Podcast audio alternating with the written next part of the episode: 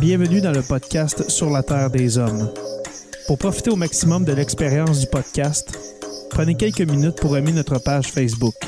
Vous pouvez aussi nous suivre sur Twitter au Sur la Terre des Hommes podcast et sur Instagram au Sur la Terre des Hommes podcast.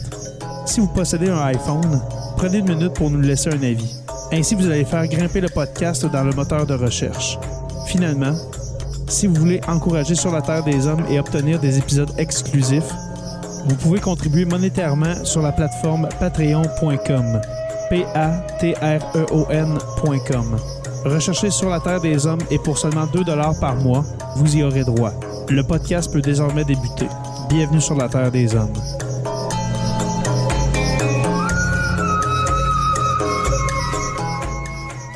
Cet épisode de Sur la Terre des Hommes est présenté par Construction Rivard.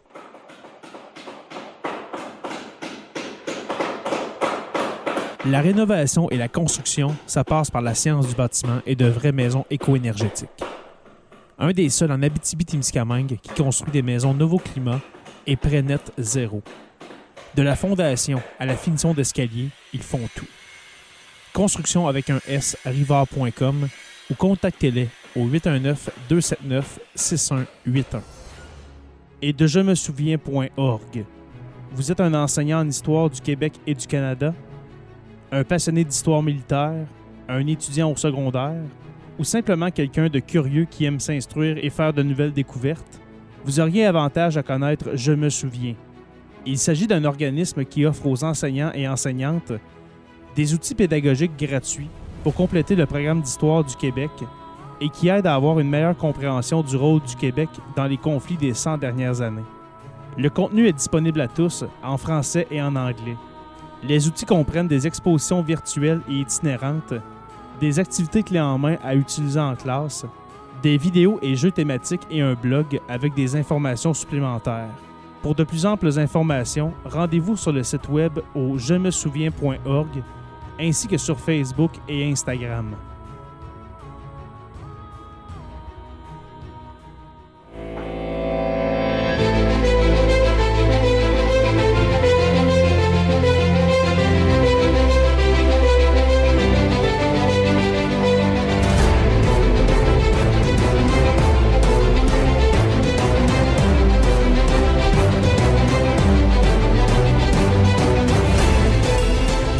Bonjour à tous et à toutes et bienvenue à ce, à ce bye-bye 2021 de Sur la Terre des Hommes.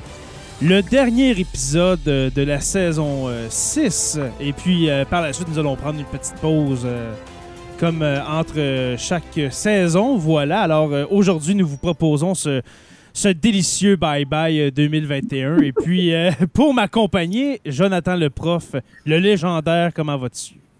Oh, salut Jay, ça va bien toi? Ça va très bien. Est-ce que tu digères bien ton ragoût de pâte de cochon? Ouais, ouais, quand même. Moi, ça, non, ça, va quand même bien. Là. C'est quand même un temps des fêtes assez tranquille vu qu'on est semi-confiné. Mais non, ça va quand même bien. J'ai hâte, euh, hâte de jaser ça. Super, super. Professeur Roussel, l'immortel, comment vas-tu? Salut, ça va très bien, merci dans les fêtes tranquilles. mais, mais qui n'aurait probablement pas été différent si euh, avec ou sans pandémie. Là. Ouais, quand même tranquille. Ben, j'ai toujours la maudite correction à faire, mais bon. Oh. Ouais, ah, voilà. de la job. Ouais, c'est ça. le temps des fêtes, euh, pour mm. toi, c'est euh, ça, ne te fait pas arrêter, n'est-ce pas? Ben non, c'est parce qu'il y a des étudiants qui, paraît-il, attendent leur note. Ah, oui, ben oui, voilà, voilà. Et ça, il faut pas les décevoir. Et voilà. Et puis, Anne-Marie Tape, ma chère. Ou Salut, ou Anne-Marie, Anne ma chère, tout simplement. Comment vas-tu? Ça va très bien, toi? Oui, ça va bien. Ça va très bien. Euh, mais, premièrement, Anne-Marie, merci d'avoir euh, répondu euh, présente à ce podcast. Nous sommes très heureux de te recevoir à nouveau. C'est un plaisir. Super avant de commencer notre revue de l'année, c'est pas vraiment un bye-bye. Dans le fond, le titre, c'est le bye-bye 2021, mais c'est plus une revue de l'année, un peu comme euh, le, le on n'a pas le trademark là-dessus. Ben oui, voilà. C'est un peu comme le rideau vert, n'est-ce pas? Alors, une revue, c'est revue et corrigée, voilà. Mhm. Euh, juste pour faire un rappel sur le, le, bye-bye 2020 qu'on avait fait l'année passée, n'est-ce pas? Euh, on, on avait fait mois par mois. OK? Et puis, ça avait pris à peu près trois heures, OK, faire ce podcast. oui, c'était interminable. T'en souviens-tu, Joe? Ah ouais, je me rappelle. Ah ouais, on avait pris une pause on avait pris une pause dans le milieu. Puis à la fin, Joe dormait quasiment euh, sur sa chaise. Il parlait plus. Euh, il y avait juste moi, Martin Godette, qui, qui parlions, voilà. Mm. Alors. Joe avait le mois de décembre difficile. ah, ça commençait à être une grosse soirée. Ben oui, puis en plus, c'est lui qui parlait du mois de décembre. Non? Mais euh, cette année, on a, décidé de revoir ça un petit peu, de revoir la formule pour rentrer dans un bloc au moins de 2h, 2h30, le maximum 2h30, mais 2h. On va s'en tenir à 2h. Ouais, c'est un bon objectif. Moi, je trouve 2h à 10h, on dépine. Ben oui, voilà. Euh, alors, c'est pour cette raison que nous, que nous n'allons pas faire mois par mois, mais bien sûr par thème. Alors, on va parler de politique, on va parler d'environnement, euh, de social slash religieux. Et euh, bien sûr, de sport. Non, c'est pas vrai. ben, ben, oui, en fait, dans le social, il va peut-être avoir du sport. Moi, j'ai une nouvelle de sport qu'on j'aimerais parler avec vous autres. Il faut dire que 2021, c'était la première fois que le Canadien se rendait à la finale de la Coupe Stanley euh, depuis 1993. Ouais. Oui, puis on a, on a beaucoup de femmes qui ont gagné des médailles olympiques aussi, ce qui est quand même non négligeable. Oui, voilà. Et puis, euh, moi, je suis pas vraiment un fan de tennis, mais il y a eu deux jeunes Canadiennes qui se sont mhm. rendues très loin euh, au tennis. c'est Mademoiselle Fernandez, je crois, et puis l'autre, j'oublie le nom, malheureusement. Vous voyez comment j'étais préparé pour parler de, tennis ce soir. Et puis, le, dernier point, sérieusement, je, je m'en souviens pas. C'est quoi le dernier point qu'on avait dit, le dernier terme? Euh, pandémie. Pandémie, ah oui, la fin. Ben, c'est celui qu'on pouvait pas oublier. Tu sais, ben, pareil, comme ça, on, on la vivait pas. Euh, ça fait tellement partie... Non, mais ça fait tellement partie de nous, cette pandémie, qu'on n'y pense même plus. Euh. Ben, c'est en plein ça. J'ai fait mon top 10 pour la radio à Québec aujourd'hui, puis je me suis rendu compte que j'avais rien mis sur la pandémie. J'ai mis de tout sauf ça, comme si justement c'était on, vit avec maintenant. Ah c'est casual. Réalité. Ben oui, voilà. La, pandémie est là pour rester. Alors, euh, c'est interminable, voilà. Bien vivre avec. Alors, euh, nous allons commencer par le premier bloc. Vous voyez comment on perd pas de temps hein, ce soir.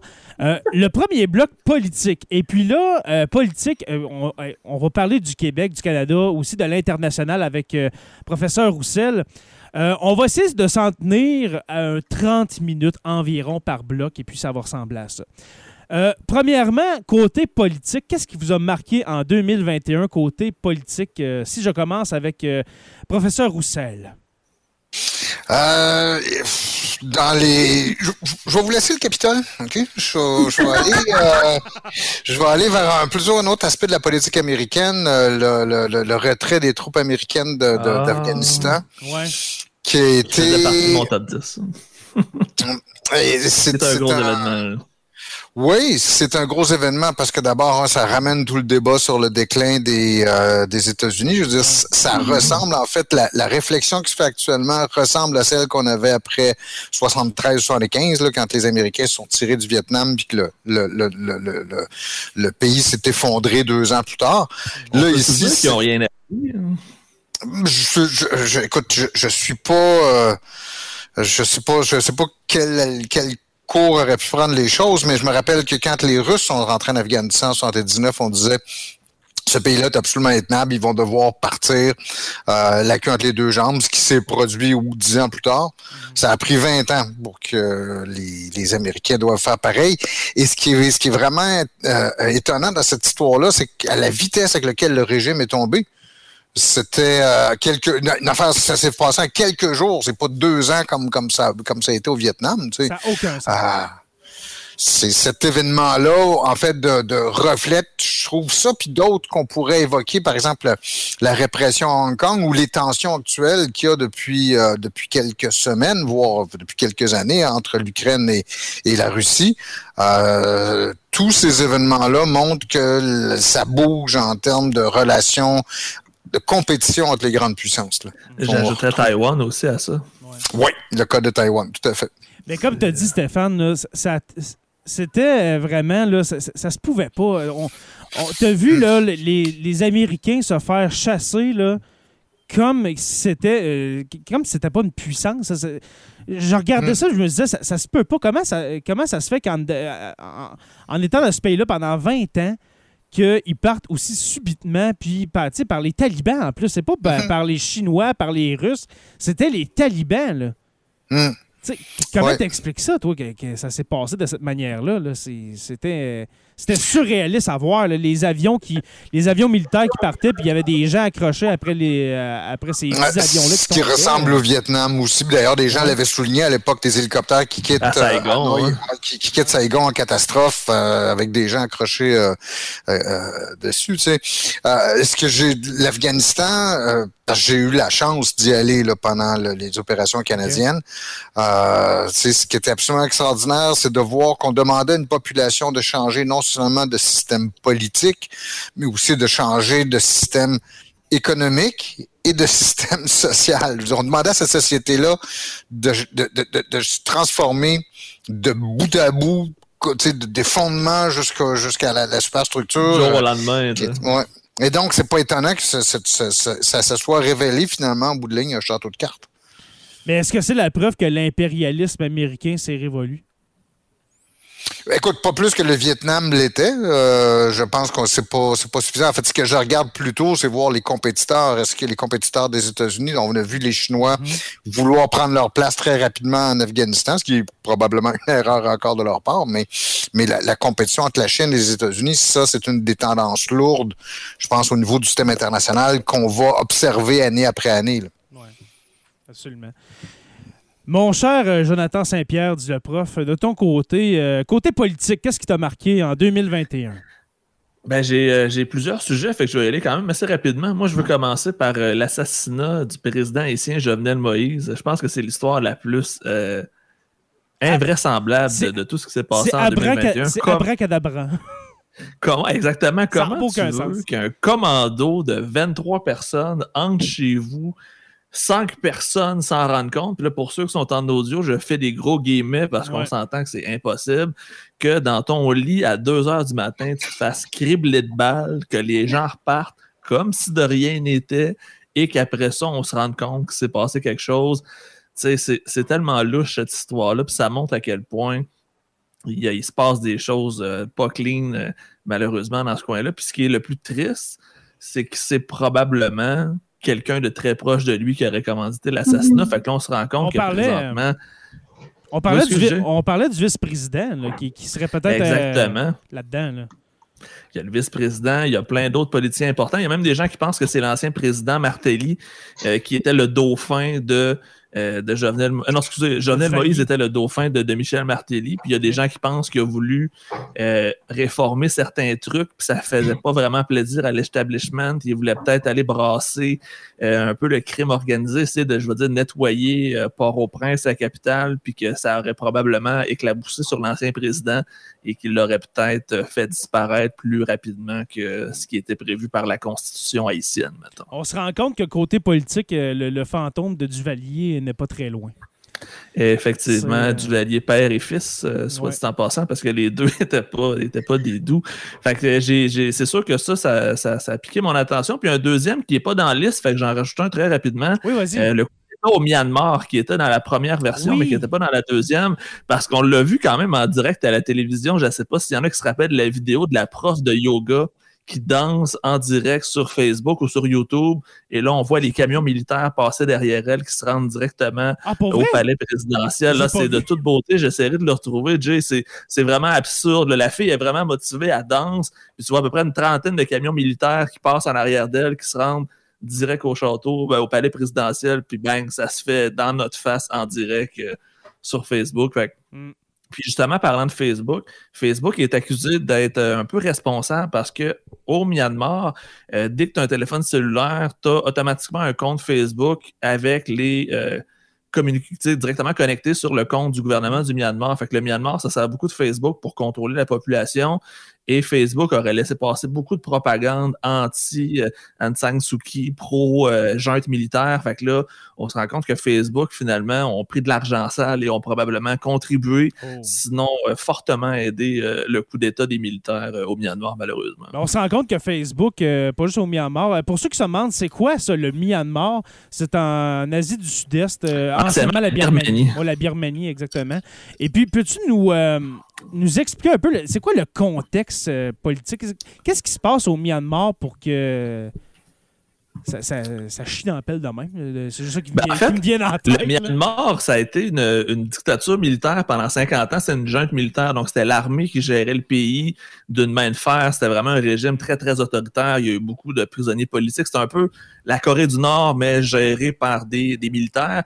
Et euh, aux alentours de 2010, ils ont décidé de s'ouvrir à la démocratie et surtout à l'argent euh, des pays étrangers en euh, faisant une espèce de semi-démocratie où les, la junte militaire gardait 25% du pouvoir et on en a 75 à, à la population. Et c'est l'ancienne prix Nobel de la paix, Aung San Suu Kyi, qui avait été emprisonnée pendant des années pendant, pendant le régime justement de la junte, qui a été élue présidente. Et là, tout d'un coup, à la veille d'une élection, on a décidé de la mettre en prison en disant qu'elle avait fait des fraudes électorales, qu'elle avait euh, magouillé pour qu'au final, on se rende compte que c'était juste parce que l'armée voulait reprendre totalement le contrôle du pays. Fait que, on a eu à peu près un huit ans de semi-démocratie au Myanmar et on est retombé là, dans nos vieilles pantoufles le général du, de l'armée est aussi le, le chef du gouvernement puis le dictateur en chef. Puis en ce moment, comment ça se passe? Parce qu'on n'entend plus parler, parce qu'on on en a entendu parler quand Suki a été euh, chassé du, euh, du, pouvoir, mais en ce moment, euh, mais moi, on en parle encore? Pour vrai, on en parle parce que son procès il est reporté. Là, on va,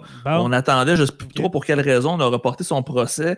Puis présentement, on est en train de torturer et de battre des militants parce qu'il y a beaucoup de protestations. Les gens ont goûté à la liberté, fait qu'ils veulent pas ben retourner dans le dans l'ancien régime autoritaire. Fait que là, euh, euh, la junte est accusée de, de, crimes de guerre, est accusée de massacrer puis de torturer des populations. On a retrouvé euh, des, des, des montagnes de cadavres un peu partout de, de, protestataires qui ont été brûlés puis qui ont été laissés sur le bord d'un chemin. Mm-hmm. Ça brasse vraiment, vraiment beaucoup, mais on n'en parle pas. Pourquoi? Parce que, à part, puis là, j'ai vu dans les commentaires, à part Dave Leduc, le Québécois un peu cinglé qui fait des MMA, qui vit là-bas, on n'a aucun lien avec le Myanmar, puis c'est un pays super fermé. Fait que la la junte, euh, pas la junte, plutôt la, la diaspora euh, myanmarienne au Canada doit être assez limitée. Fait c'est pas un mm. pays avec lequel on est habitué de dealer. Fait que mm. ça passe un peu dans, je veux dire, euh, un peu dans le vide. Puis malheureusement, c'est plate parce que c'est un pays qui a une culture millénaire qui est magnifique quand tu regardes les images, les vieux temples bouddhistes. Parce que c'est ça qui est particulier aussi au Myanmar, c'est des bouddhistes qui génocident des gens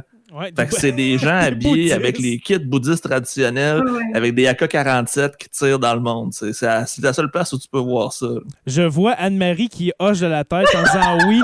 Est-ce que Allez, donne-nous un commentaire sur ça. Je sais que je t'ai oh, ton attention. Anne-Marie, est-ce que c'est normal de, de voir des bouddhistes extrémistes? Ah, mais il y en a dans toutes les religions. Puis c'est juste qu'on pense qu'il n'y en a pas dans le bouddhisme parce qu'on s'imagine qu'ils sont tellement pacifiques. Mais, mais plus ta conviction est forte, plus tu en oublies ton humanité. Puis ça donne des trucs atroces comme ça. Là. Euh, moi, euh, côté euh, politique, je voulais surtout vous parler des relations Canada. Ben, pas, Canada-Québec, mais vraiment la, la, relation tumultueuse entre Justin Trudeau et puis le bon François Legault. Comment, ben, premièrement, comment vous trouvez ça?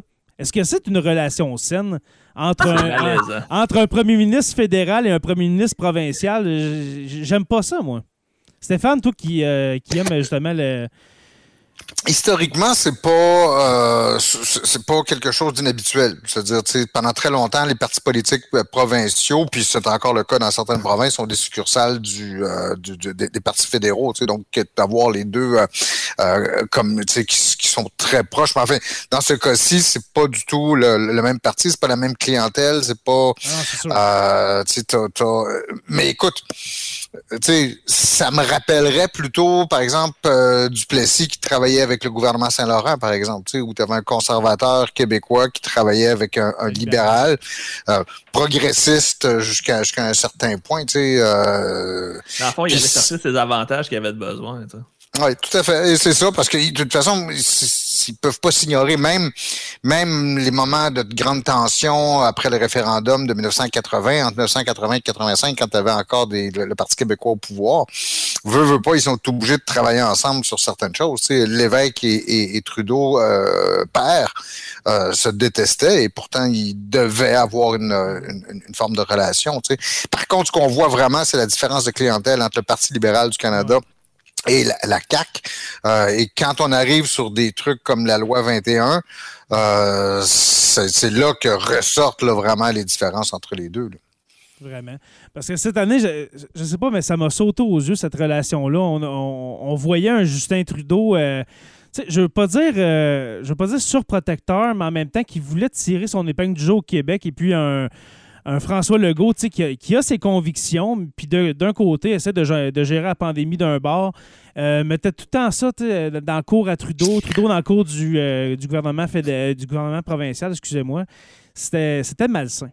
Oui, et, le, en fait, l'événement le plus étonnant, il survient au cours de la campagne électorale euh, de, en, en, je me souviens plus en septembre ou en octobre, mais que euh, Legault ait appuyé ben oui, autour. Ouais. Ça, c'était étonnant et inhabituel comme, euh, comme attitude. De, voir un, de voir un premier ministre provincial s'afficher autant de dire, de, de, conseiller les gens, de dire que votez pour Erin O'Toole parce que les, les, les libéraux, euh, les libéraux ne, ne, partagent pas, si on veut, les, les valeurs québécoises, etc. C'était vraiment étrange. Puis même les, euh, les commentateurs politiques sur les différentes chaînes n'en revenaient pas de, de voir hein, qu'est-ce qu'il fait là, le go. Là? C'était en même temps que le, le, le, passeport vaccinal, dans, dans ce temps-là, le, le, passeport vaccinal, je crois que c'était en septembre qui est arrivé, si je me souviens bien. C'était un peu dans le même moment, puis euh, on, on, aurait dit une espèce de power trip de, de François Legault, bien honnêtement. C'est, oh, est-ce qu'on en a perdu deux? OK, voilà. Euh, euh, toi, Anne-Marie... C'est bien, bien, le 1er septembre, effectivement, que le passeport vaccinal est rentré en, en, en fonction. Et voilà. Euh, toi, Marie, est-ce qu'il y, a quelque chose euh, du côté politique qui t'a euh, accroché cette année? Deux trucs, en fait. Euh, bien entendu, euh, l'assaut du Capitole euh, qui a été fait oui. début janvier. L'insurrection, c'est qui, selon moi, un des événements les plus marquants de l'année. Puis j'en parle dans le politique parce que c'est motivé par des gens euh, qui, qui, ont fait du fanatisme politique, euh, qui se sont rendus là, qui ont donné l'assaut sur le Capitole. Euh, le Congrès américain, il, il refuse de reconnaître la, la, victoire de Joe Biden. Puis ils il envahissent complètement l'intérieur de l'édifice, ils pilent, ils saccagent les salles, euh, tout ça par un, un, grand déni empreint de violence. C'était vraiment du fanatisme politique incroyable. -hmm. Ah, c'est probablement l'événement politique le plus important, je dirais. L'événement qu'on peut isoler. Là, je suis tout à fait d'accord avec toi que c'est euh, central comme élément. Et de voir aussi comment évoluer idéologiquement ces gens-là, comment la, la, la, la, droite américaine puis le Parti républicain a, a évolué. C'est, à mon avis, peut-être une des choses les plus graves. C'est ça, puis la, la, la, la, la, la compétition des grandes puissances, les changements climatiques. Là, on a les, les trois, trois éléments que je pense qui vont qui sont plus ça, déterminants. Je pense qu'on va en parler longtemps parce que non seulement c'est arrivé à cause de fanatisme politique, mais l'homme politique dont il était question, euh, Donald Trump, n'a rien fait pour faire arrêter ça il l'a laissé se faire, puis à la limite, il a même provoqué ces événements-là. Ben, Donc, je pense qu'on va en parler encore vraiment très longtemps.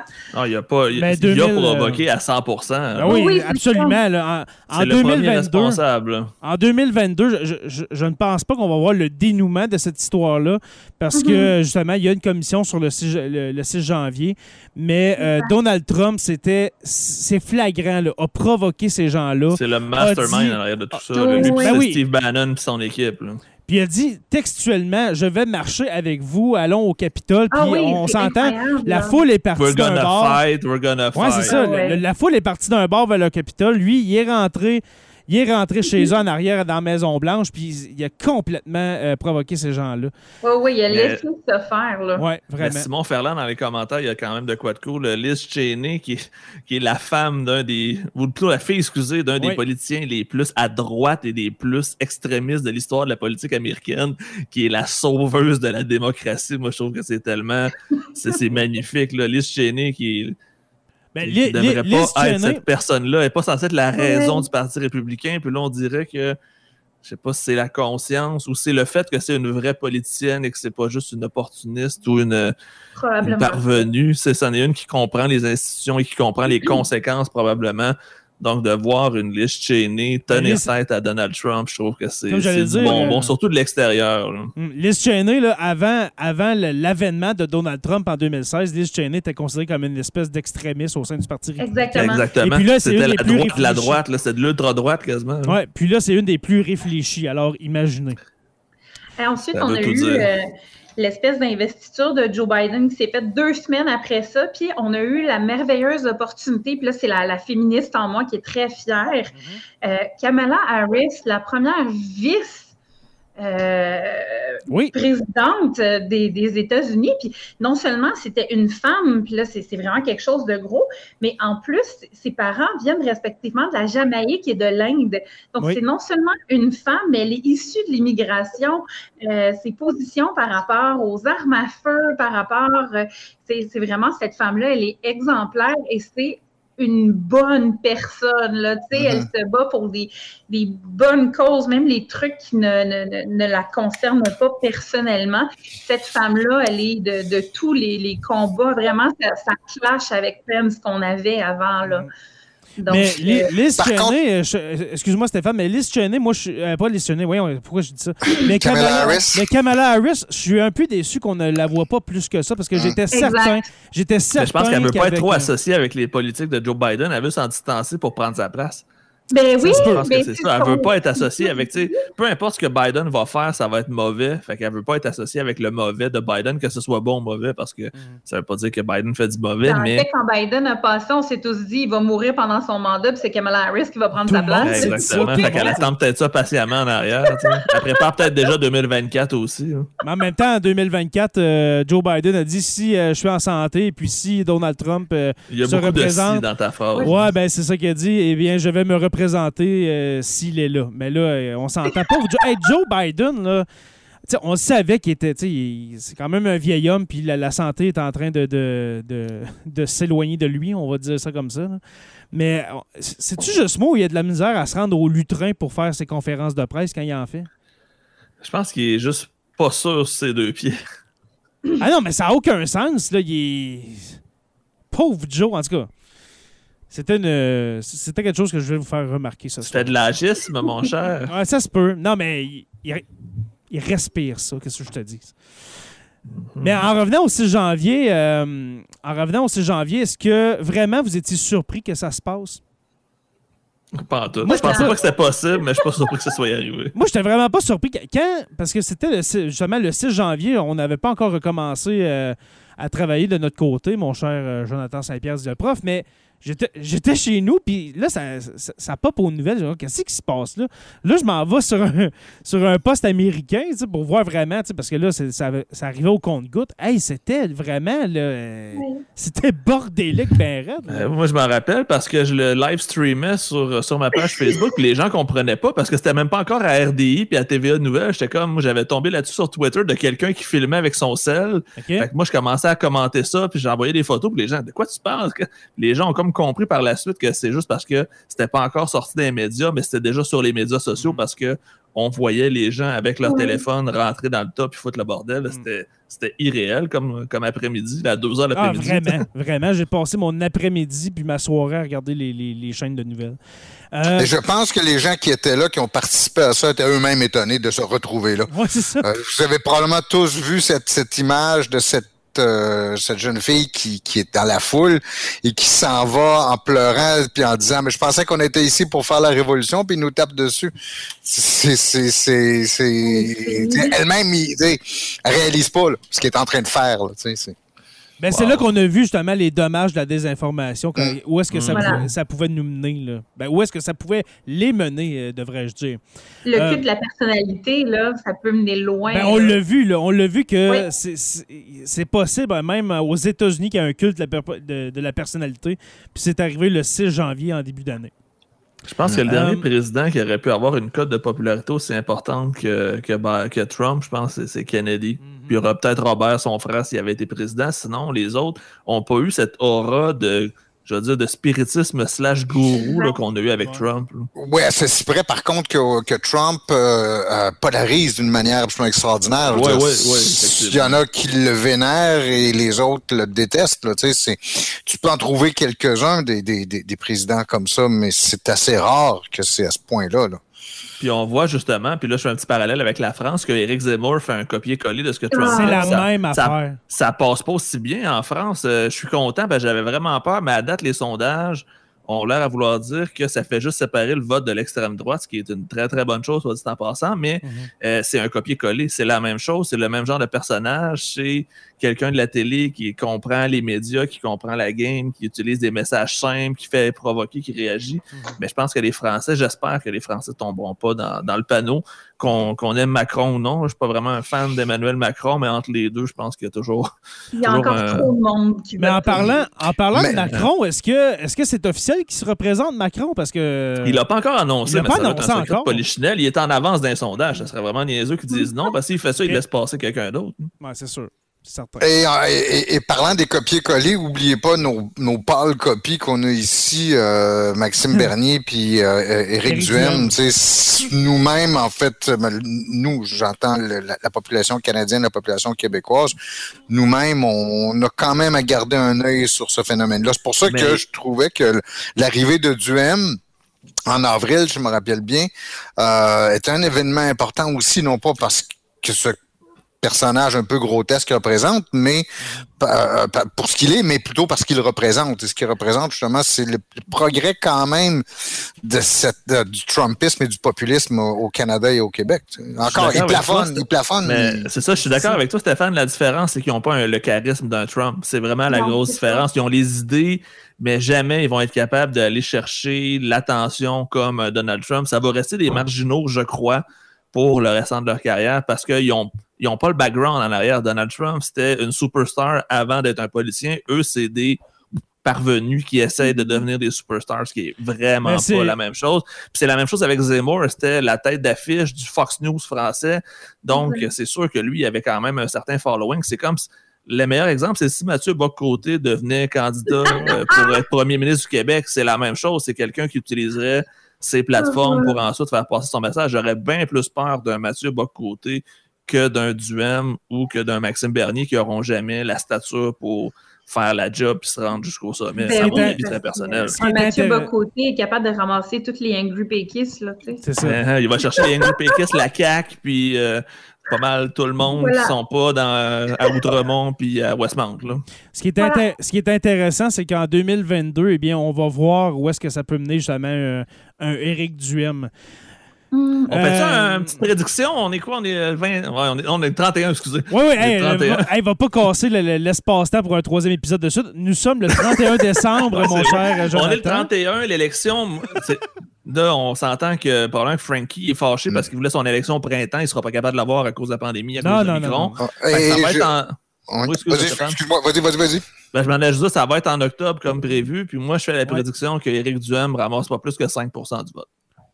Oh, quand même, t'es pessimiste pour euh, notre beau euh, Eric. Je suis très pessimiste parce que il offrira rien que les hmm. autres offrent pas. Ben, moi... Il sera pas capable d'aller se distancer. Ah, présentement, il est isolé. Là. Il, est plus capable d'aller chercher de gains parce que 92% des gens sont vaccinés. Il peut pas avoir hmm. plus que 8% comme. Euh, comme Anne-Marie vient de dire. Fait que c'est entre 5 et 8. Moi, je dis 5. Moi, je, 4. Je, 4? Oh, 4? Ah, ouais. Ah, Stéphane, je, suis content de savoir que professeur Roussel met plus bas que moi. Ça veut dire que je suis pas si dans le champ que ça. Mais euh, oui, euh, Stéphane, s'il te plaît, moi, j'allais dire ma prédiction, mais je veux t'entendre. Pourquoi que toi, tu dis 4% Est-ce que tu penses que ce mouvement de protestation va, va s'estomper? Euh, possiblement. Remarquez, d'ici l'automne, il peut toujours, c'est toujours une phrase que les gens qui commentent la politique disent, en six mois ou neuf mois, il peut se passer énormément de choses. Mais actuellement, si les choses, tu veux, avec les signes qu'on a actuellement, tous les indices qu'on a, que ce soit des sondages, soit des comportements, euh, Joe parlait du, de la vaccination, des choses comme ça, euh, tous les indicateurs m'incitent à croire que ça va très mal pour euh, Éric Duhem et ça va très mal pour les, euh, les conservateurs. Regardez par exemple la performance de, Max Bernier au Québec. C'est ridicule. Ça, on parle de 3 puis on, on s'entend qu'Éric Duhem va se présenter en Beauce, à Beauce-Nord, Beauce-Sud, vu que c'est les mhm. deux comtés de la Beauce, puis il n'y a, pas vraiment de chance nécessairement dans le comté qui va être le plus Mhm. à son avantage. Fait qu'imagine ailleurs au Québec. Puis ça va mhm. dépendre des, des, candidats qui vont aller chercher, mais on s'entend que s'il va chercher des Dominique Moret puis des Jeff Fillion, ça sera pas, sera pas cher la tonne. Mhm. Des Claire Sanson. ça, ça top. Mais c'est vrai qu'il y a beaucoup de COVID qui risque de couler sous les ponts avant que. COVID ou n'importe quoi d'autre. On sait tellement pas ce qui peut arriver. Comme Stéphane disait, il y a un événement X qui peut venir complètement changer la carte politique sans qu'on le sache déjà parce que on ne sait pas. Euh, on avait vu Justin Trudeau qui a commencé sa première campagne, il est en troisième position, puis a fini par gagner parce que mm-hmm. les autres se sont auto-flagellés, puis ça a fini de laisser passer Justin. Fait on ne sait pas ce qui peut arriver, mais par contre, mm-hmm je vois pas une Dominique Anglade devenir première ministre du Québec. Je vois pas non, plus un Paul Saint-Pierre Plamondon devenir premier ministre du Québec. Qu'on s'entend que c'est sûr que Frankie gagne. Ça, c'est c'est c'est cool. De savoir le, la marge autoritaire stalinienne qu'il va avoir. C'est le seul suspense qui nous reste parce que il n'y a rien d'autre qu'on peut faire. C'est sûr. La marge autoritaire stalinienne. Ben mais ça va être un score de 105 députés sur 125. Qu'est-ce que tu veux faire? puis euh, les 20 autres, ça va être 10 Québec solidaire puis 10 libéraux qui vont être à Montréal. Mais remarque, c'est arrivé à Robert Bourassa, son deuxième mandat en 73. c'est un massacre, ça. Là, ouais, mais ça a, été ça, ça a fini dans une catastrophe aussi. Là, Exactement. C'est des élections de 76. non plus. Là. Euh, pour revenir à notre sujet, eh bien, moi, je prédis à Éric Duhem, euh, si ça continue comme c'est là, OK, qu'il n'y a pas trop de dommages, peut-être un, un 6 6% des voix.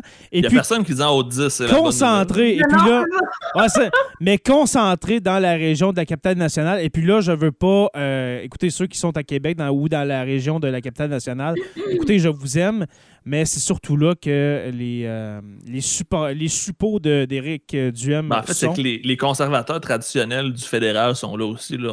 ah oui, c'est ça. Cachette, là. Exactement. On y va avec. Euh, les gens sont beaucoup plus à droite dans ce coin-là. C'est ça. On y va avec les réalités de la politique québécoise.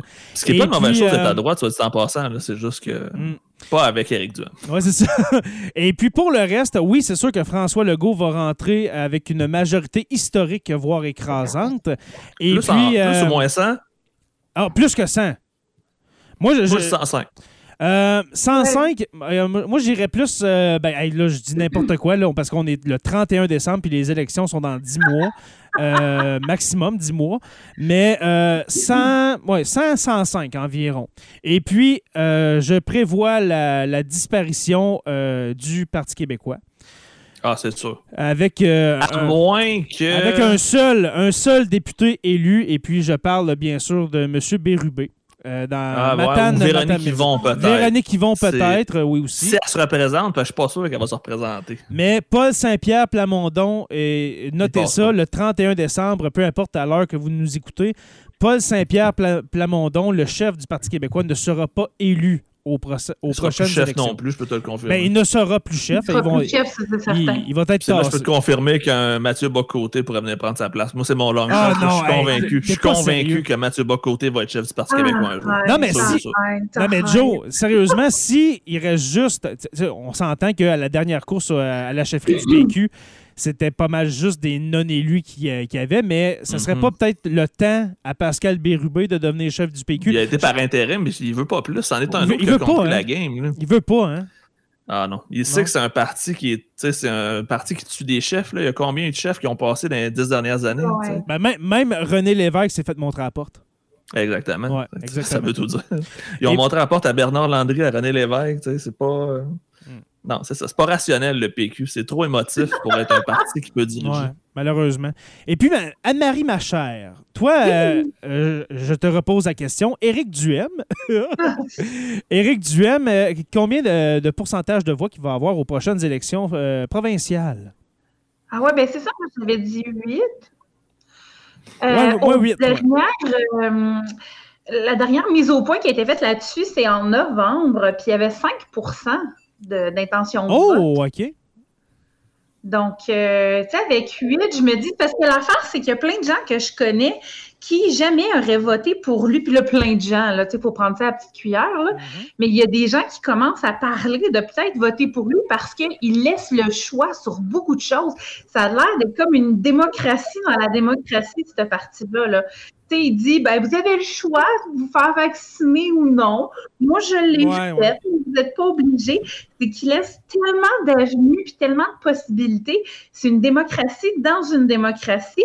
Euh, il montre que monsieur, madame, tout le monde peut être là. Euh, euh, Claire euh, Martin Sanson est capable de fumer un pack de cigarettes à côté de lui. Je suis sûre qu'elle pourrait s'ouvrir une 50 tablettes à côté C'est-tu malaisant, ces lives-là? Pareil, on va se le dire. Ah Hey, j'en ai écouté, j'en ai écouté deux, dont un qu'on a fait un historiarum en 2021. C'était justement euh, Claire Sanson puis sa clope. Là. Je suis tombé là-dessus sur un des seuls, OK, où est-ce qu'elle s'allume une cigarette, je capotais, j'étais plié en deux. Voir qu'une politicienne s'allume une cigarette comme ça dans un live. Peux-tu m'allumer une cigarette, là? Euh, ouais, ouais. C'est que François Legault, c'est François Legault qui l'a amené en politique. là. C'était une caquiste. Oui, c'est une Je comprends pas comment tu fais pour aller chercher une, une Claire Sanson pour Ça a qu'elle devienne aucun là. Aucun sens. Et, euh, et puis, Anne-Marie, euh, toi, qu'est-ce, qui va- qu'est-ce que tu penses qui va se passer aux prochaines élections euh, provinciales? Euh, là, je ne sais pas si j'ai encore de l'écho. Euh, je, je crois que euh, tout ce qui est ultra-nationaliste québécois va vraiment manger une drop. OK. Euh, énormément. En fait, je, je- je sais un peu ce qui va arriver. Euh, tu sais, moi, de mon côté, il y a plein, plein de gens euh, côté provincial qui... euh, merci, je remercie Louis-Philippe parce que c'est lui qui me donne les, les trucs sur mes échos. là. Il y a des échos qui passent quand je parle. Mais je peux te dire, Anne-Marie, je peux te dire, Anne-Marie, que pendant qu'on enregistre, il, il n'y a aucun écho. Peut-être que le live, on, on t'entend avec un peu Ok. d'écho, mais de mon côté, tout est, tout est beau. Ah, merveilleux. Voilà. Donc, je, je m'imagine toujours au provincial que, bon, QS va augmenter parce que je n'ai que ça autour de moi. Euh, donc, j'ai j'ai quand même une chambre d'écho là, autour de moi, mais ils, vont Mhm. augmenter. Euh, C'est sûr que, que tout ce qui est nationalisme québécois extrême, euh, ça, ça va pas mourir, mais ça va être sur le respirateur artificiel pour encore une couple d'années, parce que justement, il y a des angry péquistes qui vont essayer de polariser le tout. Euh, puis il y a des angry euh, euh, Québec solidaire aussi, là. Donc, il y en a. Mais non, ça va être ça va être la CAQ qui va rentrer très, Mais la, très, la CAQ, très là, la, la CAQ va aller chercher les, les péquistes modérés. Oui, C'est ça qui va Ben, se passer. oui. C'est de ça qui va se passer. Par exemple, euh, une région comme la nôtre, euh, Joe, euh, l'Abitibi-Témiscamingue, va devenir caquiste. Ça, je peux te le prédire tout de suite. là.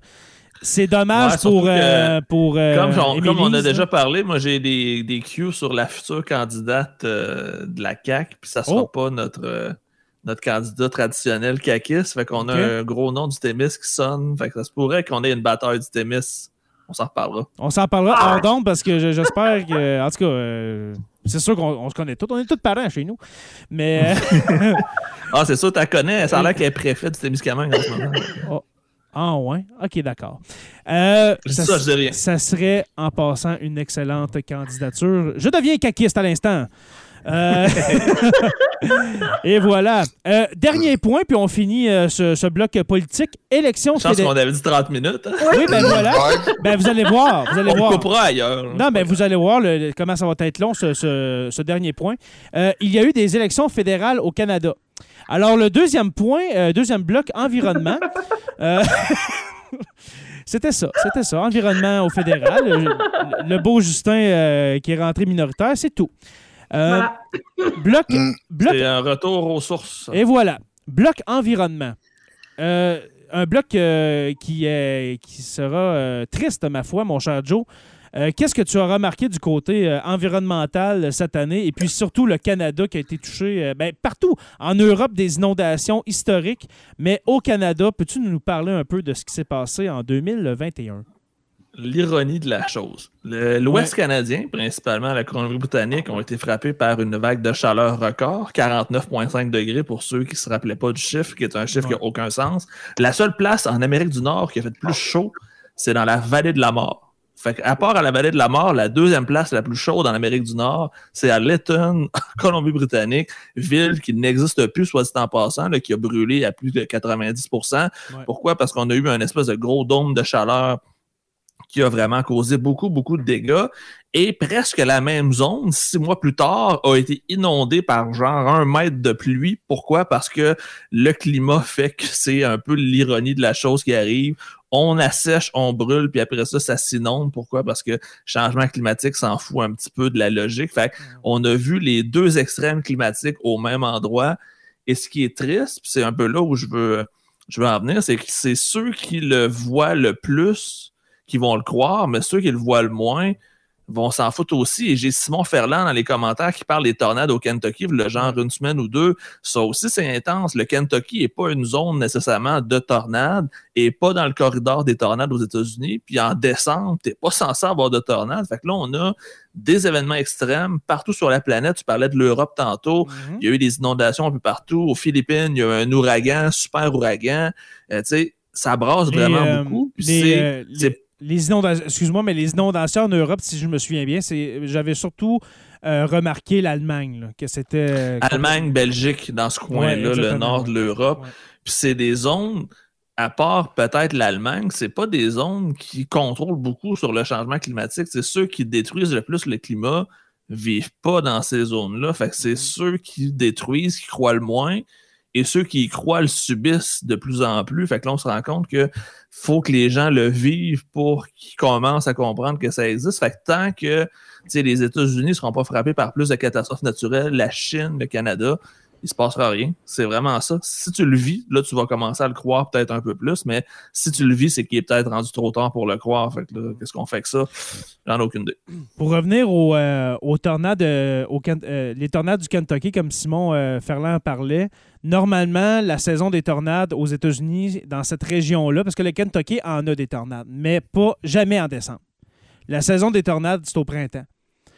D'avoir des tornades en décembre, c'est ça quand on parle de dérèglement climatique. D'avoir une saison de tornades au mois de, décembre, c'est complètement anormal. Habituellement, début octobre, la saison des tornades. deux mois plus tard, c'est même pas une tornade F5, c'est plus gros qu'une F5. C'est comme une F5 c'est même pas censé être gros de même en plus d'être une tornade plus tard dans la saison. C'est une, tornade jamais vue. Ben, c'est plus que ça, Joe. C'est plus. C'est une. Euh, comme tu dis, c'est une F5 mais en, en plus, il n'y en a pas eu deux, trois qui suivaient. Il y en avait une trentaine. C'est ça qui a fait en sorte que ça détruit des villages entiers au Kentucky. Puis ça, c'est vraiment alarmant. Puis en même temps, on parle des États-Unis comme comme étant ceux qui ne croient pas au changement climatique, mais sur la planète, ils font partie de ceux qui les vivent le plus. avec les ouragans, avec les tornades, avec les, feux de forêt en Californie, euh, la chaleur extrême. Euh, tu parlais de la vallée de la mort. La vallée de la mort, si je ne me trompe pas, Joe, c'est en euh, Arizona, Nevada, dans ce coin-là? Oui, exactement. c'est dans le désert du Nevada. Dans le désert du Nevada. c'est ça. Quand tu es rendu à moitié du point d'ébullition, là, il y a des gens qui mangent leur steak à cette température-là. Ben, sûrement. Ben oui. Tu mets ton steak dans le sable, puis euh, une demi-heure, c'est prêt. Ah, mais tu sais, à 50 degrés, hein, c'est un steak saignant. Là. Ouais. Non, c'est vraiment. Ben, c'est bleu, mettons, c'est plus bleu, mais quand même des gens qui C'est vraiment troublant. Euh, ensuite, bien sûr, euh, si on parle d'environnement, il ne faut pas oublier la COP 26, où est-ce qu'on a vu plusieurs dirigeants, dont Joe Biden, Boris Johnson, s'endormir pendant le discours inaugural. Alors, ça, montre vraiment le sérieux de la chose et puis comment on, se préoccupe de notre planète. Euh. Comment vous avez trouvé ça, les, conclusions qu'on a retirées de la COP26? Joe, euh, je sais que tu as suivi ça avec, euh, avec ouais, mais je vais laisser nos comparses prendre, prendre le relais. Oui, oui, allez-y. Je t'en prie, Stéphane. Euh, en même temps, voyez-vous, je m'attendais pas à grand-chose de, de, de, la COP, donc je suis pas étonné. Tu sais. Bon, on va faire des farces sur les, les, les dirigeants politiques qui s'endorment euh, durant les, les, les, réunions comme ça, mais c'est pas là que les décisions se prennent. Je veux dire, c'est pas pendant le discours du, secrétaire général de l'ONU ou euh, des, des, des, principaux acteurs. Je la, la, COP, justement, qui veut réunir le plus grand nombre d'acteurs possible, euh, ce qui est logique ou ce qui est pour, faire face à des changements climatiques, en même temps est victime du fait que tu vas à la vitesse du plus lent. Tu sais, c'est une, une, forme de friction qui a... Le plus lent est un pays de 2 milliards d'habitants. Mm-hmm. Oui, oui. Quand la Chine met les, les, les, les, pieds sur le, le frein, tu sais, mais euh, Joe, tu disais tantôt que les Chinois ne subissent pas les, changements climatiques. Je pense qu'en fait, euh, eux ont des constants rappels des problèmes environnementaux. C'est pas directement les changements climatiques, c'est tout ce qui est pollution atmosphérique. La qualité de l'air, effectivement. Euh, entre autres, là, tu sais, donc, euh, euh, en fait, j'aurais tendance à dire, je, m'attends moins à la coopération internationale là-dessus que j'espérerais plus, tu veux, des, des, des, des, des initiatives qui sont prises localement. C'est sûr qu'il faut de la coordination quelque part, mais je m'attends plus à ce que ça bouge de ce côté-là là, que, que dans les organisations internationales.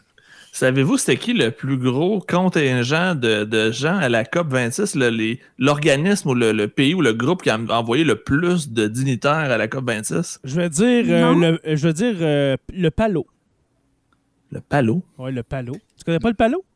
C'est quoi le palo? C'est un, État insulaire dans le Pacifique. Ben, non, ça, au Bali. La joke est bonne, mais la, réalité est triste. C'est euh, l'Association mondiale de l'industrie pétrolière qui a ben envoyé le plus de gens. Ben voyons donc.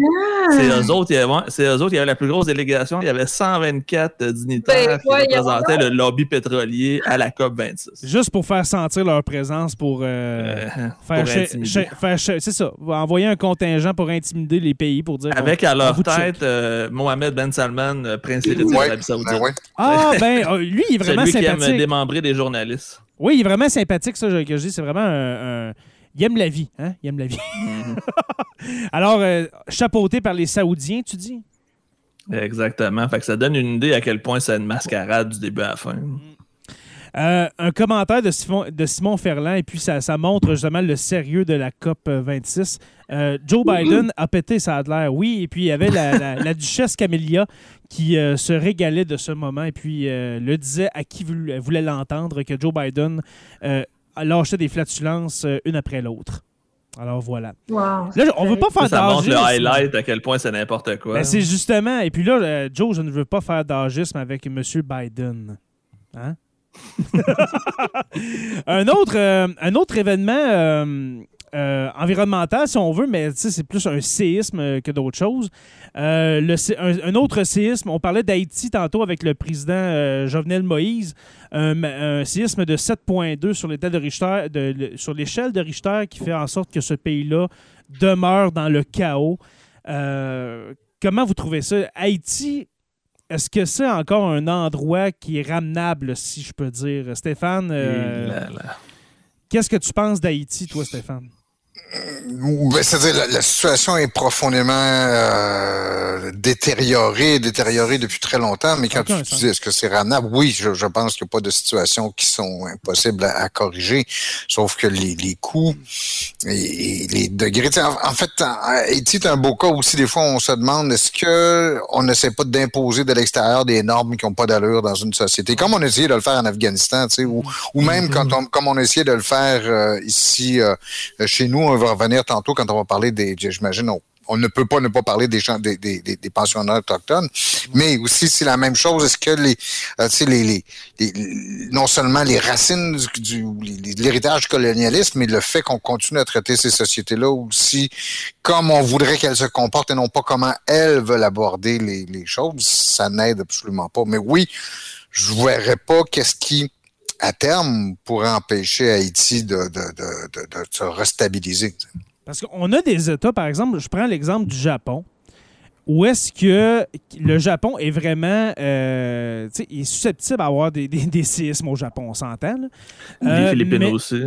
Pardon? Ouais, les Philippines. Les Philippines, Les exactement. Philippines, c'est le bon exemple aussi, mais Ouais. on va en reparler après fini, puis je vais. Ouais, mais juste pour dire que, admettons, tu prends un pays, on va dire un pays développé versus un pays en voie de développement, comme Haïti, Japon, Haïti. Le Japon est capable de se relever de séismes dus à des infrastructures euh, anti- euh, parasismiques, etc. Que t'enseignes la géo de secondaire 1, mon Dieu. Ben aussi, aussi. Mais Haïti ne peut pas se doter vraiment de ces, de ces euh, infrastructures-là. Pourquoi? Ben justement, comme tu as fait avec tes doigts, mon cher Joe, c'est les moyens qui manquent. Mhm. Mais comment amener justement un gouvernement non corrompu? Parce qu'on dirait que ça n'arrête pas depuis 50 ans à Haïti. là. C'est ça le problème à la base. là. Mhm. C'est ce que de Moïse essayait de, de changer. Ouais, On a vu ce qui est arrivé. ouais, exactement. Exactement.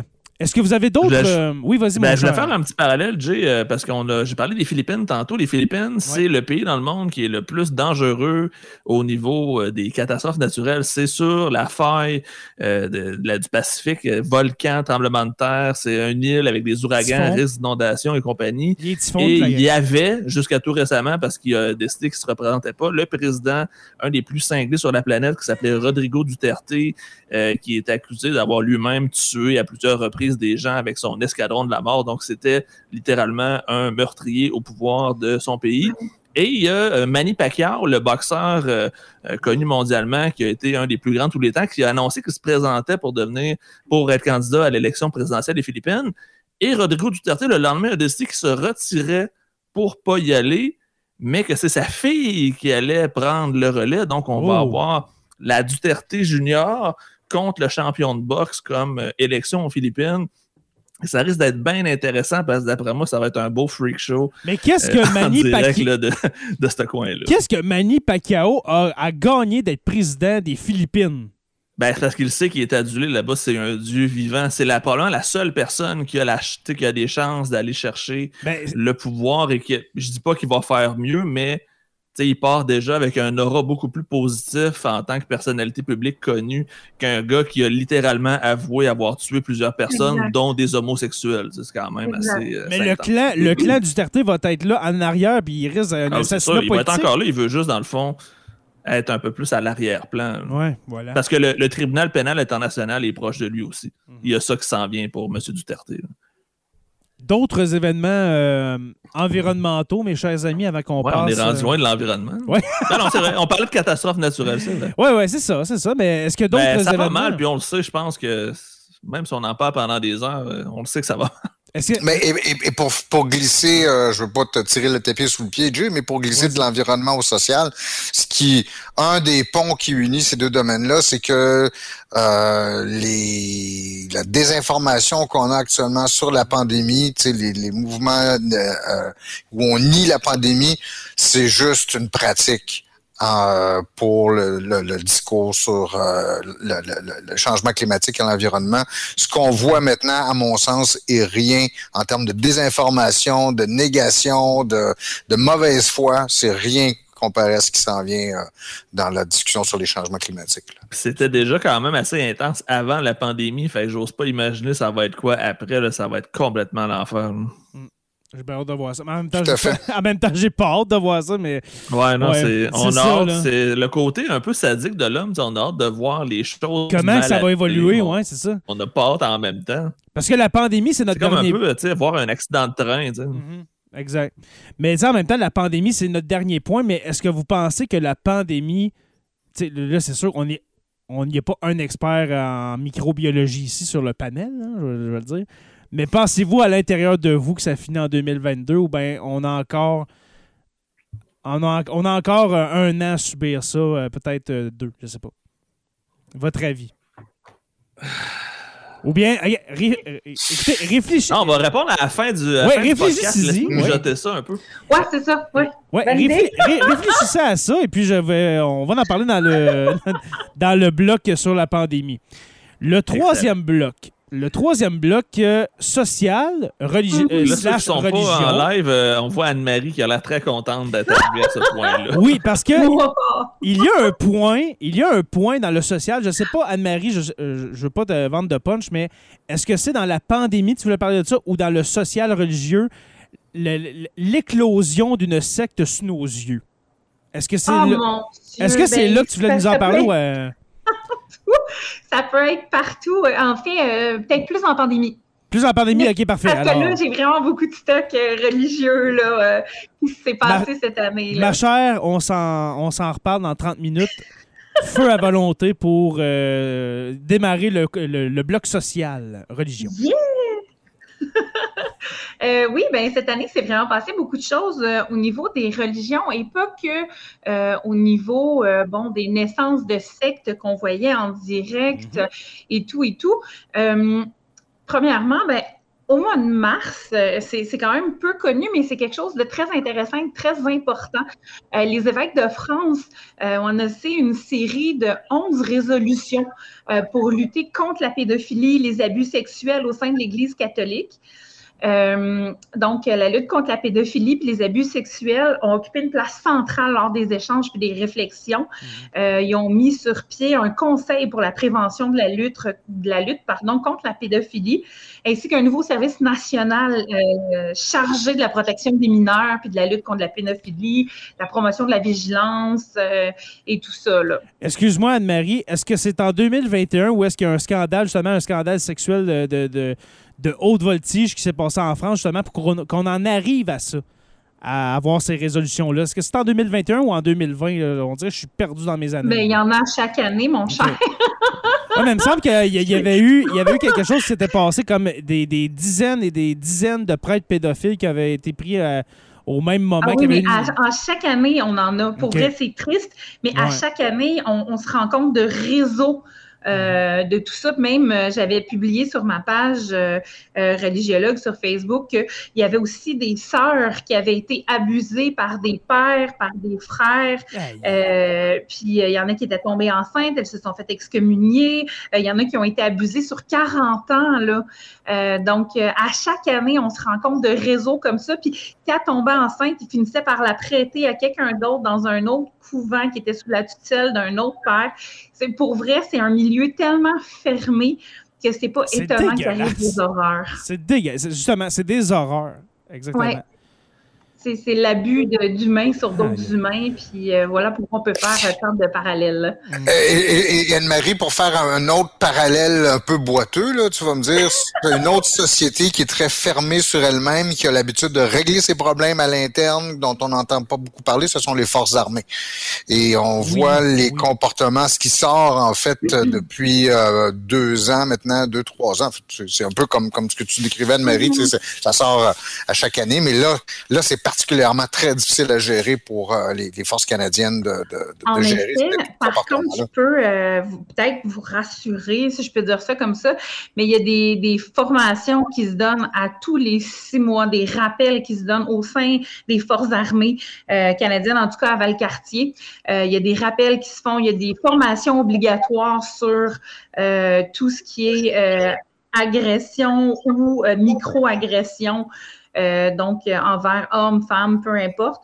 Donc, euh, voilà. Puis, tu sais, c'est de, se faire des alliés aussi. C'est pas juste d'être la personne qui voit puis qui se tait. C'est d'avoir des alliés là-dedans et tout. Puis, il y a plusieurs petites... mon Dieu, je cherche mes mots. il y a plusieurs petits groupes de surveillance de ça au sein des forces armées.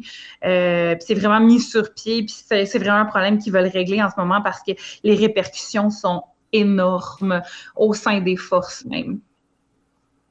Parce qu'il y a une période noire qu'on parle hein, de- des forces armées dans les années 90, par exemple, on, on l'a- qualifié de période noire, où est-ce que justement, où euh, il y avait de, beaucoup de discrimination envers les homosexuels, envers les femmes, et puis qu'on Oui, on, on voit une espèce de résurgence de ça dans, dans- dans les forces armées.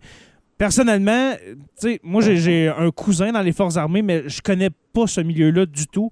Est-ce que c'est euh, si pire que ça en ce moment? Avec tout ce qui sort euh, de- depuis un an, Ben, de ceux que je connais, là, de, de, ceux que je connais, là, pour, pour ceux qui sont euh, qui nous écoutent en ce moment, le, mm-hmm. le, père de mes enfants est capitaine dans les forces armées à Valcartier. Mm-hmm. Et puis, euh, ben, lui, il en a des, des, amis femmes, même officiers, même membres du rang. Euh, il y a plusieurs amis homosexuels, mm-hmm. gays, tout ce que tu veux. Donc, lui, il ne vit pas parce que ben il ne pas avec des gens comme ça, j'imagine. Donc il n'y a pas cet écho-là, mais de ce qu'on de ce qu'on en entend, euh, non, euh, c'est plus ou pas le cas, au moins dans son cercle rapproché mhm. ou éloigné un Parce qu'avec les scandales qu'on entend, surtout euh, du côté de l'Ontario, c'est vraiment pas beau, qu'est-ce qui est en train de sortir mhm. de là. là. Il y, a, une enquête en ce moment, puis c'est vraiment dégueulasse qu'est-ce qu'on ressort de, des forces armées euh, en Ontario. Au Québec. C'est la pointe de l'iceberg. Ben justement, justement. C'est ça. Notez que bon nombre des scandales qui sortent souvent réfèrent à des événements qui sont produits dans un contexte très différent il y a une trentaine d'années, puis probablement que les forces armées ont évolué comme la société aussi, là. mais ça n'empêche pas qu'il se passe encore des trucs euh, aujourd'hui. Ah, comme dans la société. Et, c'est en fait, c'est de penser non seulement la, la prévention, comme les, les programmes qu'Anne-Marie décrivait, mais aussi c'est la réforme du, du, de, de, de, la justice militaire, ça sur quoi on travaille beaucoup actuellement, qui, euh, euh, qui peut aider à encadrer ces, ces, ces, déviations-là. Là, Exactement. Ouais. Est-ce que, excuse-moi, on, est parti sur euh, les scandales dans l'armée, mais c'est, ça fait partie de 2021. Euh, Effectivement. Oui, continue, ma chère. Un autre point que tu voulais. Euh, oui, bien, en fait, c'est ça. Je vais passer vite parce que j'ai vraiment beaucoup de points. Prends ton temps. On, est dans, on est dans les temps. On est dans les temps. oui, effectivement. On est même un peu en avance. Oui, ah, voilà. Génial. Bon, on, a, on a coupé l'environnement juste pour toi, mais... On a fait exactement comme nos gouvernements. On a coupé dans l'environnement. Malheureusement. Donc, euh, oui, au mois de mai, en Allemagne, euh, il y a des prêtres un peu rebelles qui défient le Vatican et qui se mettent à bénir des couples homosexuels. Oh, OK. Euh, il y en a un qui a, déclaré qu'il ressentait le besoin de payer la dette de l'Église catholique envers les homosexuels qui ont été discriminés pendant tellement d'années. Mm-hmm. Parce que ce qui est important avec la religion catholique, c'est l'amour qui devrait prévaloir sur à qui tu le donnes. Donc, mhm. euh, c'est vraiment, vraiment cool. Ça s'est fait en Allemagne.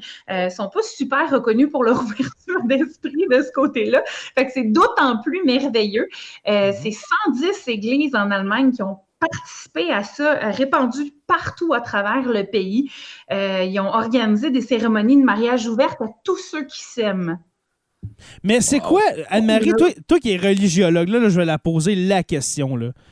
Comment ça se fait que l'Église catholique a tant de misère à considérer l'amour entre deux personnes du même sexe. On est ben, rendu en 2022 demain matin. Qu'est-ce qui se passe? Pourquoi c'est encore comme ça?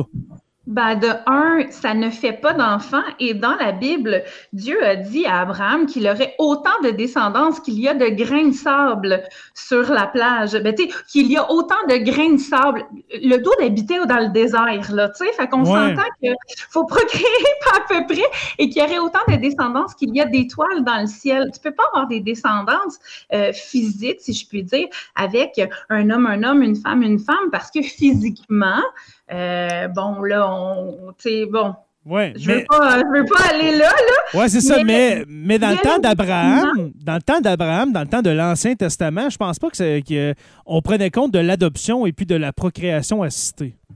Non, la procréation assistée était très plus connue à l'époque. Je sais pas pourquoi. Ça, on faisait pas d'in vitro dans ce temps-là. Je sais pas. C'est ça. Mais... Euh, non, en effet, c'était pas, euh, c'était pas du tout considéré euh, l'adoption et tout ça. Mais, mais oui, c'est ça. C'est vraiment au niveau de la descendance. C'est parce que ça n'offre pas de nouveaux croyants. Euh, puis, tu sais, on a juste à se rappeler de, de Sodome et Gomorre. On a juste. Donc, tu sais, il y, a vraiment beaucoup, beaucoup, beaucoup euh, de trucs. C'est juste par rapport à la descendance. Il y a beaucoup de règles dans la Bible que c'est par rapport à la descendance. OK. Est-ce qu'on serait dû pour un, je sais pas moi, un concile Vatican III? Bon, on serait dû pour une réforme de plus de Vatican, je pense. Ouais, c'est ça. mais une espèce de, des états généraux, comme, euh, comme les différents conciles qu'il y a eu, pour dire, là... Le concile de 30. Oui, c'est ça. non, mais tu sais, pour réformer la religion, pour dire, là, là, on est au 21e siècle, le, on est à une autre époque là, que dans le temps des, des, Romains, on s'entend. Tiens à dire qu'il y a eu quand même beaucoup de changements avec le pape actuel qu'on a. OK. Euh, il a apporté vraiment beaucoup. Non, il célébrera pas de, de mariage homosexuel, mais il reconnaît l'amour homosexuel. Fait on n'est pas encore là, mais il y a une là, tu sais. Donc, euh, donc voilà. il y a une tangente qui se fait au niveau des femmes, au niveau de la, de la protection. Euh, on parle au niveau des condoms, euh, de la protection pour ne Ouais. pas avoir d'enfants et ne pas avoir d'ITS. Donc, c'est le premier pape qui en parle, euh, pas d'une manière désobligeante. là. Donc, il y a quand même un avancement qui s'est fait. Parce ce qu'il me semble que son prédécesseur, qui, qui est encore vivant en parlant, Benoît XVI, Bénédicte. Bé- Béné- Bé- Bénédicte XVI, qui doit être rendu à 125 ans, il n'est pas encore mort, hein? Non, Ben- ben- Palpatine est toujours vivant. OK, euh, oui, Palpatine, c'est vrai qu'il ressemble à Palpatine. Mais Benoît XVI, il me semble qu'il était euh, très réfractaire à, à l'homosexualité, que ce soit parmi les croyants ou même parmi euh, les, ses, ses prêtres, etc. là. Oui, puis, puis je conseille aux gens de regarder, je ne sais pas si c'est encore disponible sur Netflix, mais les deux papes, C'est un excellent film. Vous allez voir C'est l'espèce de, bon. de correspondance puis d'échange qui se fait entre les deux personnes, les différences et où est-ce qu'ils peuvent se rejoindre aussi.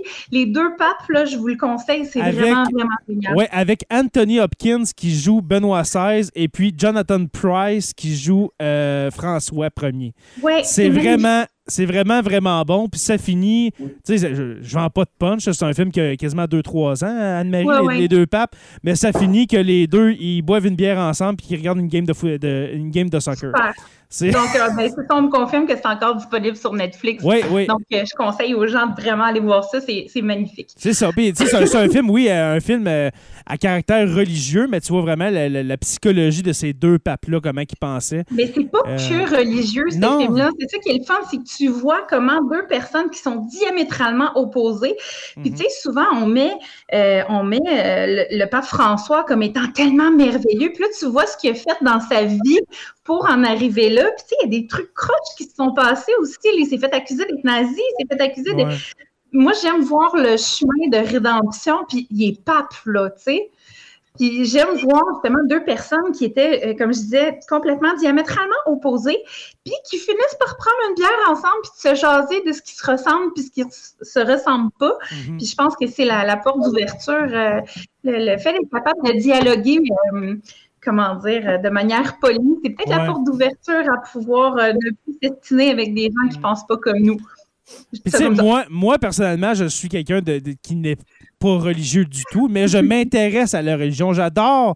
J'adore tout ce qui a attrait à la religion, mais ce film-là, là, justement, de voir, euh, tu sais, mettons, François Ier, que, comment que un petit pape, euh, un petit prêtre, excuse, un petit prêtre qui, qui est dans un village perdu dans les Andes, là, qui est comme dans un. de- il est perdu dans les montagnes, qui devient pape. Euh, non, allez voir ça, Les deux papes sur, euh, sur Netflix Ouais. ou bien dans tous les bons clubs vidéo encore existants. Alors voilà. Euh, J'ai deux autres petites nouvelles, puis la dernière, je pense que tout le monde va pouvoir s'exprimer dessus. Oui. Mon avant-dernière, en juin, les femmes saoudiennes sont finalement autorisées à vivre seules sans la permission de leur tuteur masculin. Ça, Oh, je la- wow. celle-là, je la savais pas quand tu m'en as parlé euh, cet Moi après-midi. non plus, là. ça n'a pas, ça a pas été euh, médiatisé ben ben. Non, mais c'est ça, la, la, la, la féministe et religiologue en moi a fait comme Damn, c'est good! Euh, désormais, les, les femmes qui sont majeures, c'est- célibataires, divorcées, veuves, peu importe, peut- en Arabie Saoudite? oui, tu peux. Tu peux, mais tu deviens très paria, mettons, là. Mhm. Mais oui, c'est possible d'être divorcé. Euh, c'est long, là, mais euh, je, je vous enverrai la procédure. Au pire, je mettrai ça pour les patrons. on mais fera, oui, on mais- fera un épisode en 2022 sur le divorce en Arabie Saoudite. Bon, voilà. Juste sur l'Arabie Saoudite tout court, ça serait cool. Ça nous prendrait quelqu'un qui a vécu là-bas pour nous parler de l'Arabie Saoudite. Ouais, Ça vrai. serait vraiment good. Euh, donc, c'est ça, toutes ces femmes-là, maintenant, peuvent maintenant habiter seules. Euh. À l'origine, euh, la personne qui, qui- le tuteur, finalement, gérait, la femme était sous sa supervision complètement, c'est un gardien pour elle, un mahram qu'on appelle, euh, puis il devait obtenir l'approbation pour à peu près tout, là euh, de, de sa part. Puis, euh, moi, quand j'en avais parlé à des gens autour de moi, euh, ils me disaient oui, mais tu sais, nous autres, c'est pas ici que ça serait arrivé. Attendez une minute. Faut pas juger trop vite. Hmm. Ici, au Québec, la capacité juridique des femmes mariées a été reconnue légalement au Québec en 1964. Avant d'être mariées, les femmes étaient reconnues comme mineures. Oui. Puis, euh, il y a entre autres l'exemple de Marie-Claire euh, Kirkland Casgrain, qui a été dans l'obligation d'avoir la signature de son époux afin d'avoir son logement de fonction en tant que député. wow! Wow! Puis, c'est elle qui a permis justement de, rétablir euh, mhm. cette situation-là, faire en sorte que cette situation change pour les femmes. Mais avant, il a fallu qu'elle demande l'autorisation à son mari alors qu'elle était députée et que lui, bah, je me rappelle même pas de son nom. Là. Puis qu'est-ce qu'il vous a envie? Tu sais, travaillait peut-être dans une shop ou peu importe. S'il était capable de signer son nom, c'est bien correct. Mm. Donc, euh, j'avais eu ces informations-là de mon ami euh, Yannick Marcel, qui est toujours une source d'informations incroyable. Donc, euh, donc voilà, tu sais, fait que ça fait pas si longtemps que ça pour nous ici non plus. Là, on parle du Québec. Pour ceux qui, viennent d'entendre ça, là, on parle du Québec hier, là, dans, les années 60. Là on n'est pas si euh, wow, on n'est pas si parfait si. Euh, on est loin d'être parfait. Mais non, années 60, c'est hier, ça là. Non, non, c'est 1964, c'est l'année de ma naissance. Hein. Ah oui? Bon, vois-tu? Hein? C'est pas si vieux que ça. non, non, c'est vraiment. C'est hier, c'est hier, comme je dis. Et le, dernier point qui est un peu moins euh, joyeux, si je puis dire, euh, c'est toute la question des pensionnats autochtones qui est ressortie en mai. Ouais, au mois de mai euh, avec les 215 corps d'enfants qui ont été retrouvés à Kamloops, en Colombie-Britannique. La Commission de vérité et de réconciliation a publié son rapport final, ces pensionnats, tenu par l'Église catholique il y a plus de cinq ans. Ouais. Puis là, on, voit ça, puis ça amène, bien sûr, à la question du, de tout ce qu'on fait subir aux gens qui finalement étaient là avant nous et qu'on a essayé de, de, ramener à une image que nous, on voulait, les forcer à devenir quelqu'un d'autre, tuer l'Indien dans l'humain. C'était exactement euh, ça qui était, qui était écrit dans la loi euh, sur les Indiens de J'en profite pour plugger notre excellent épisode qu'on a fait sur le sujet avec Alexis Wawanoloat, ancien député du Parti québécois et euh, fier, je vais dire, euh, euh, porte-parole, peut-être on pourrait dire, de la cause autochtone au Québec. Et puis si, si, si, en 2022 ou dans un avenir rapproché, il y a un méga procès justement avec les, mettons, pour les pensionnats autochtones sur l'affaire des pensionnats autochtones, euh, je crois qu'Alexis Wawanoloat euh, sera parmi, les, juristes qui euh, feront partie de mhm. cette cause-là. Je souhaite. C'est, ça m'a tellement. Excuse-moi, Stéphane, vas-y. Non, non, ça OK. Ben, cet épisode-là du mois de mai, c'était à la fin mai, hein, si je me rappelle bien, les, découvertes mhm. de, de, cadavres dans les pensionnats autochtones. Ça m'a complètement, mais complètement déstabilisé. Ah oui, c'est atroce. Puis les communautés disaient, il y en a, écoutez-nous, il y en a, on n'a rien entendu. Ça faisait des années. Ça faisait des années. Alexis Wawananoat nous l'a dit. Ça fait des années qu'on le dit, puis personne n'écoutait, puis il y en avait. On faisait du déni euh, sélectif, on pourrait dire. Oui, exactement comment vous avez. On peut pas faire ça au euh, Canada, voyons. Ben c'est ça, voyons, les Canadiens, on n'est pas comme ça, mais écoutez. On joue au hockey puis on mange du Tim Horton, on fait pas ça. Ouais, c'est ça. On est des gens qui vivent en paix puis on n'écœure pas personne. Exactement. Mais comment, comment vous avez vécu cet événement-là des, euh, des pensionnats au mois de mai? Comment vous avez euh, réagi à ça? Clairement, un après l'autre, c'est qu'il y avait un lieu où on en trouvait des centaines, après un autre lieu où on en trouve des centaines. Ben voyons donc. C'était des charniers. C'est qui leur ont fait, mais c'est épouvantable. Puis tous ces villages-là, toutes ces réserves-là, toutes ces familles-là qui essayaient de crier que ça leur arrivait, puis qu'on n'a rien entendu pendant aussi longtemps. Moi, je ne suis pas quelqu'un qui pleure facilement, mais ça, ça me... Ah, c'est épouvantable de faire ça à un autre être humain. Puis ils l'ont crié, leur douleur, là, puis on les écoutait pas. C'est juste pour mettre en contexte les gens qui nous écoutent, imaginez ceux qui ont des enfants, que demain matin, la GRC kidnappe votre enfant puis qu'il revient jamais. C'est exactement ce qui s'est passé pour des milliers d'enfants. Tout à fait. Tout à fait. Ou, bien, ou bien ils reviennent, mais ont de la misère à vous comprendre parce qu'on leur apprend une autre langue que la vôtre. Et puis, une autre culture. Et ce, et ce, année après année, pour finalement arriver au bout de quelques années que vos enfants ne vous reconnaissent presque plus, ne vous comprennent plus et puis n'ont plus la même culture que, vous et puis euh, ça finit par ça.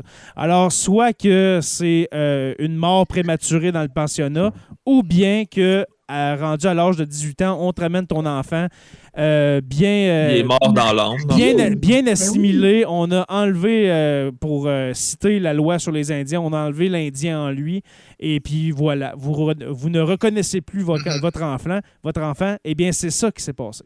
Et de fortes chances qu'il ait été battu et violé là-bas. Là. Exactement. ça, c'est tous des détails qu'on n'a pas parce que je vous rappelle qu'à l'époque, la loi officielle, son nom, c'était l'Acte des sauvages du Canada. Oui. Ah! On à quel point on était péjoratif. Oui. Hmm. Tiens, euh, vous parliez tantôt de l'entrevue avec Alexis, que je recommande aussi euh, à, tout le monde. Un excellent Mais dans la même veine, après naturellement avoir écouté Alexis, il y a ma recommandation, ce serait d'aller. Moi, moi j'ai commencé à écouter ça, je m'étais mis de côté en me disant quand j'aurais un peu plus de temps de regarder ça. La série euh, euh, Attendez le titre exact, je vais vous le retrouver. La, la, Décoloniser l'histoire. C'est une série qui a été euh, diffusée à Radio-Québec. C'est des petites capsules d'une dizaine de minutes où il y a une, euh, je pense, une vingtaine d'épisodes. Euh, et ça, entre autres, le troisième épisode porte sur les, les pensionnats autochtones, mais il y a plein de choses. Chaque épisode est, bouleversant. Là. déjà, celui-là, je, suis sur le point d'écouter celui-là, c'est le prochain que j'écoute. Les deux premiers euh, un portait sur les, les, Inuits et notamment comment on les a sédentarisés, comment on les a forcés à, transformer leur mode de vie, entre autres en abattant tous les chiens. Les chiens faisaient partie du, du mode de vie inuit, c'est essentiel que ce soit dans la, pour les activités de chasse ou tu sais tu veux dire pour se déplacer. c'était c'était ça. Mm. ils ont été systématiquement je veux dire, ils ont été systématiquement abattus par euh, aujourd'hui ils ont des gros problèmes de santé à cause de la sédentarisation le diabète dans le mm-hmm. tapis parce que leur alimentation a changé. Il y a tellement de problèmes qui ont été exactement c'est ça. Ça découle de, de tout ça, ça, ça deuxième épisode on parlait d'Haïti tantôt. Le deuxième épisode portait euh, porte sur euh, le racisme dans l'industrie du taxi dans les années 80, les, mm-hmm. qui était, où il y avait beaucoup de, de, de, gens qui arrivaient d'Haïti, euh, mm-hmm. donc qui se sont convertis au, au, taxi. Mm-hmm. Je me rappelle, moi, de ça. Et je me rappelle effectivement d'avoir assisté, d'avoir vu des gestes racistes. Là, comme... Puis là, là c'est à l'époque où j'étais jeune adulte, là, où j'ai pu voir ça. C'est en fait notre histoire. Et c'est pour ça qu'une série comme euh, euh, Décoloniser notre histoire, on parle du Québec et du Canada, euh, je pense qu'il faut être capable d'y faire face. Puis euh, on, se demandait tantôt, euh, Jay, tu demandais comment on, a vécu ça, comment on va traverser ça comme société, va dépendre largement de notre capacité à regarder les choses euh, telles qu'elles sont et à entendre et à écouter ce qu'on n'a pas fait pendant des décennies. Comme, il faut, être, prêt à le faire.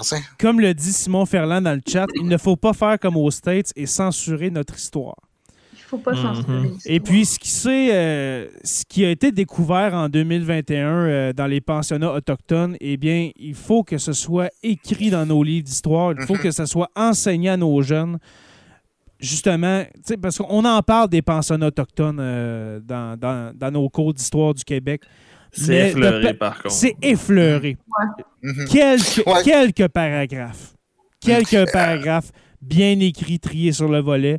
C'est même pas une page.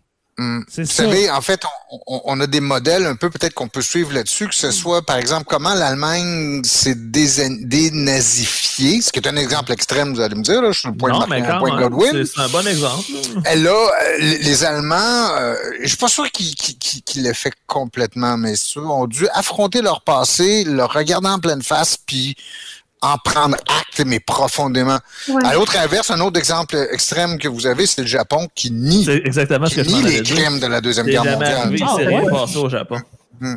Et, c'est pour ah, ça que je me dis, non, c'est ni la censure, ni, ni le fait de balayer ça sous le tapis, ni minimiser. C'est pas ce que les Allemands ont fait par rapport à leur passé euh, euh, récent. Mais le, euh, il faut être capable de l'affronter. Le Japon, Stéphane, est-ce que tu penses que c'est à cause du traumatisme qu'ils ont vécu pendant la Deuxième Guerre mondiale que un sentiment de brunier ça, non? Non, c'est carrément parce que c'est leur attitude d'être hautaine et meilleur que tout le monde et que le peuple japonais est trop parfait pour se rabaisser à ça. OK. Hmm, ben, je dirais pas dire C'est dans ces mots-là, mais il est là. Ouais, je l'ai très, très vulgarisé. on- Oui. C'était c'était très vulgarisé, mais c'est dans la culture japonaise depuis toujours. là. C'était de même avant, puis c'est comme ça aujourd'hui. là. C'est Mais chose certaine, si je peux le, le vulgariser poliment, c'est qu'il y a une fierté. Il y a, vraiment une fierté qui appartient au. Japon, puis que euh, ils, vont préférer mourir que de, de- de- mourir d'eux-mêmes que de, de l'honneur avant tout. L'honneur, c'est justement l'honneur avant tout. Il y a une fierté qui se fait, puis avec des événements comme ça, ben, la fierté en prend un coup, l'honneur en prend un coup. Donc, Exactement. on préfère enterrer le tout plutôt que de le mettre en lumière, parce que mettre en lumière un, un problème de société, c'est d'être obligé de le, de le- le- le réparer aussi, Mhm. de l'admettre, de le réparer, puis de vivre avec les conséquences. Exactement. Parce qu'on s'entend que le Alors, Japon euh, a été aussi pire, sinon pire que les nazis pendant la Deuxième Guerre mondiale. Ah, les. Chinois, ils en ont mangé une maudite. Eux autres aussi, ils ont été torturés, Ouais. battus. Cette... C'est la même chose, mais ils n'ont pas eu la même, la même reconnaissance, peut-être parce qu'on leur a pas donné la même, le même rôle de méchant dans l'histoire. C'est peut-être aussi Ouais, c'est vrai que, les crimes aussi. de du, du- du Japon ont été, euh, c'est-à-dire on a focalisé beaucoup sur les crimes commis à l'égard des prisonniers occidentaux.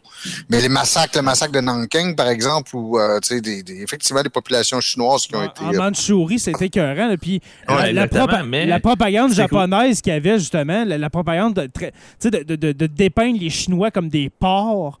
Sais, euh, il y, il y avait des, des petits, euh, des petites bandes dessinées, des petits mangas qui montraient justement les, les, les soldats japonais qui étaient, euh, je, je crois que c'était des, des chiens, qui étaient personnifiés, personnifiés comme des chiens, et puis les, les Chinois comme des porcs, et puis que c'était euh, que les chiens, eh bien, c'était supérieur aux porcs, quelque chose comme ça. Je pense que c'était les chiens. En tout cas, Mm. c'était vraiment de la propagande autant que les nazis envers les juifs. Là. Puis comme tu dis, en, en- en en présentement, Asie, sais, les, les Japonais, présentement, ils s'entendent pas avec personne. Ils n'ont pas vraiment d'alliés euh, dans le Pacifique. Les, les Coréens sont encore très, très rancuniers. Les Chinois encore plus. Fait que il y a un certain, euh, certain ressentiment encore envers les crimes du Japon, probablement parce qu'ils les ont jamais, euh, tu sais, ils ont jamais, dans le fond, déclaré publiquement les avoir faits, puis ils n'ont jamais fait aucun processus de réconciliation ou d'excuse. Exactement, exactement. Contrairement aux nazis, ben, aux, aux Allemands qui ont essayé, je veux dire essayer Mm. parce que c'est assez dur on- quand même de corriger ou de, de- de se faire pardonner ce qui a été fait, mais Ouais. il y a eu, c'est c'est la grosse différence, mais je crois que le fait aussi que les Américains, dès le lendemain qu'on ait bombardé des bombes nucléaires, se sont tellement sentis mal qu'ils sont devenus tout de suite les alliés des Japonais, puis on dirait que ça a comme fait oublier les atrocités. Non, non, c'est le, communisme qui a rapidement euh, aidé à souder l'amitié entre les Japonais et les Américains. Ah, ben oui, ben oui, c'est vrai. hein, Surtout que les Soviétiques étaient juste de, qui étaient, pas très loin, hein. Non, c'est ça. Ils Il étaient... était dans la péninsule coréenne. non? Euh, Stéphane, avant de, avant de terminer ce, ce troisième thème, est-ce que tu peux nous rappeler la série? C'est euh, la série que tu as mentionnée, c'est Mathieu qui demande ça. Euh, c'est euh, décoloniser l'histoire. OK, à Radio-Québec, mais pas celui À, à. Télé, Télé-Québec. Télé-Québec. Télé-Québec. Radio-Québec, c'est rendu autre chose aujourd'hui. Ouais, parce que Ça Radio-Québec, a ça, a déjà déjà- été, ça a déjà Euh, été. ça a déjà Euh, été, mais ma- maintenant, c'est... euh, on essaie d'éviter Radio-Québec, s'il vous plaît, mes chers amis. Alors... euh, En tout cas, mais de toute façon, s'ils écoutent Radio-Québec, ils n'écoutent pas le podcast. Ah, ben, ça, non, c'est sûr qu'ils nous écoutent. Voilà, pas. voilà. Mais on les salue quand même et nous les respectons, nous les aimons. Voilà. Moi, je suis un. Je suis un Mais, mais Moi, je- moi, je- accrochez-vous, c'est c'est peut-être moi qui étais sensible en lisant cette, en, en écoutant cette série-là, mais sur les on les écoute en rafale en plus, Ouais. c'est- c'est lourd sur le moral, là, parce que c'est- c'est pas, c'est pas, drôle- c'est pas drôle ce qu'il y a dans ces, ces trucs-là. là. Et Non, puis pour terminer, ce que, pour terminer ce que je voulais dire, euh, moi, je- j'accepte tout le monde, je- j'aime tout le monde. Je suis vraiment un être d'amour. moi. D'amour et de lumière. Ouais, D'amour et de lumière. Ben, je n'irai pas jusqu'à la lumière, mais je suis un être que tu d'amour. te souviens de qui tu es? Ouais, c'est ça. Et voilà. Vois-tu, vois-tu, euh, Jay, moi, je suis, euh, je, je suis peut-être un être d'amour, mais je suis certainement pas un être de patience. La patience, j'en ai pas. Ah non! Puis ça prend le dessus, souvent par-dessus l'amour. Ah, voilà.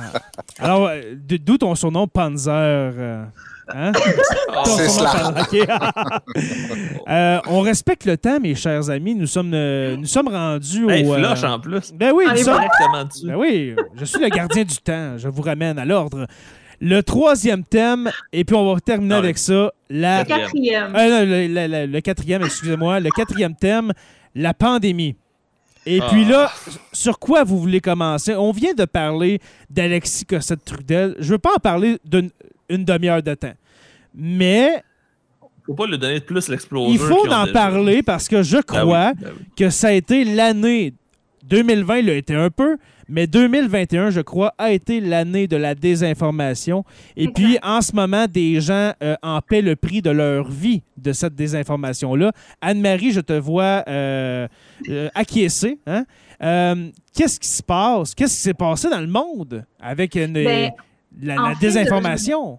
Je vais en parler super brièvement parce que, comme disait Jonathan, il ne faut pas donner plus d'exposure à des gens qui en ont vraiment beaucoup trop. Non, il y, en a assez, il y en a assez. Euh, Mais il y a moyen d'en parler sans les vanter et sans les plugger. T'sais, on peut parler du mouvement sans parler des individus. Ouais, ben en fait, là, je suis un peu obligée de parler de deux individus en particulier. Ben oui, ben oui. Euh, Alexis Cossette-Trudel et Jean-Jacques Crèvecoeur, euh, qui sont dans la mire euh, du gouvernement français, parce que c'est eux qui ont apporté cette espèce de giga vague euh, de désinformation, de complotisme jusqu'en Europe. Le Euh, QAnon, le- ils ont- amené le mouvement QAnon euh, chez les Mhm. francophones. Exactement, ils ont amené tout le mouvement QAnon chez les francophones. Euh, il y avait même Jean-Jacques Crèvecoeur qui, qui disait faire environ 120 000 par mois Wow! euh, de- des gens qui le suivent. Il y a son propre réseau Internet où les gens euh, peuvent aller. euh, c'est vraiment euh, triste. oui, oui, c'est C'est vraiment. tellement- temps-là, tellement son âme triste. se détache puis elle s'en va tranquillement. Non, il n'y a pas son double vaccin, c'est correct. Oui, parce que Jean-Jacques Crèvecoeur, est-ce que tu sais, Joe, Jean-Jacques Crèvecoeur a dit que si on se fait vacciner, eh bien, notre âme nous quitte. Mhm. Ouais, c'est pour ça que je disais ça. C'était ok, ça parce la, que- la blague. Mais, mais c'est la deuxième dose seulement. Ah, la deuxième La dose, ok. première, c'est que tu, tu peux t'être trompé une première fois, Oui, mais la ça. deuxième, ça, confirme. La deuxième dose, euh, ton âme s'envole. Je sais pas ce qu'il va inventer pour la troisième qui s'en vient, par exemple. Puis la là, mais- quatrième, tant qu'à faire. Ouais, Ouais, ben d'après moi, la troisième dose, aussi éventuellement. là. Ouais, c'est ça. Que, Revenu Québec rentre dans le tas. Mais euh, avant de continuer, euh, Anne-Marie, peux-tu nous décrire, pour ceux qui, ne, qui écoutent sur la Terre des Hommes et puis euh, ne savent pas du tout de quoi qu'on parle en ce moment, Alexis Cossette-Trudel, Jean-Jacques Crèvecoeur. Premièrement, commençons avec mon préféré qui est Alexis Cossette-Trudel. Qui est-il, Alexis Cossette-Trudel?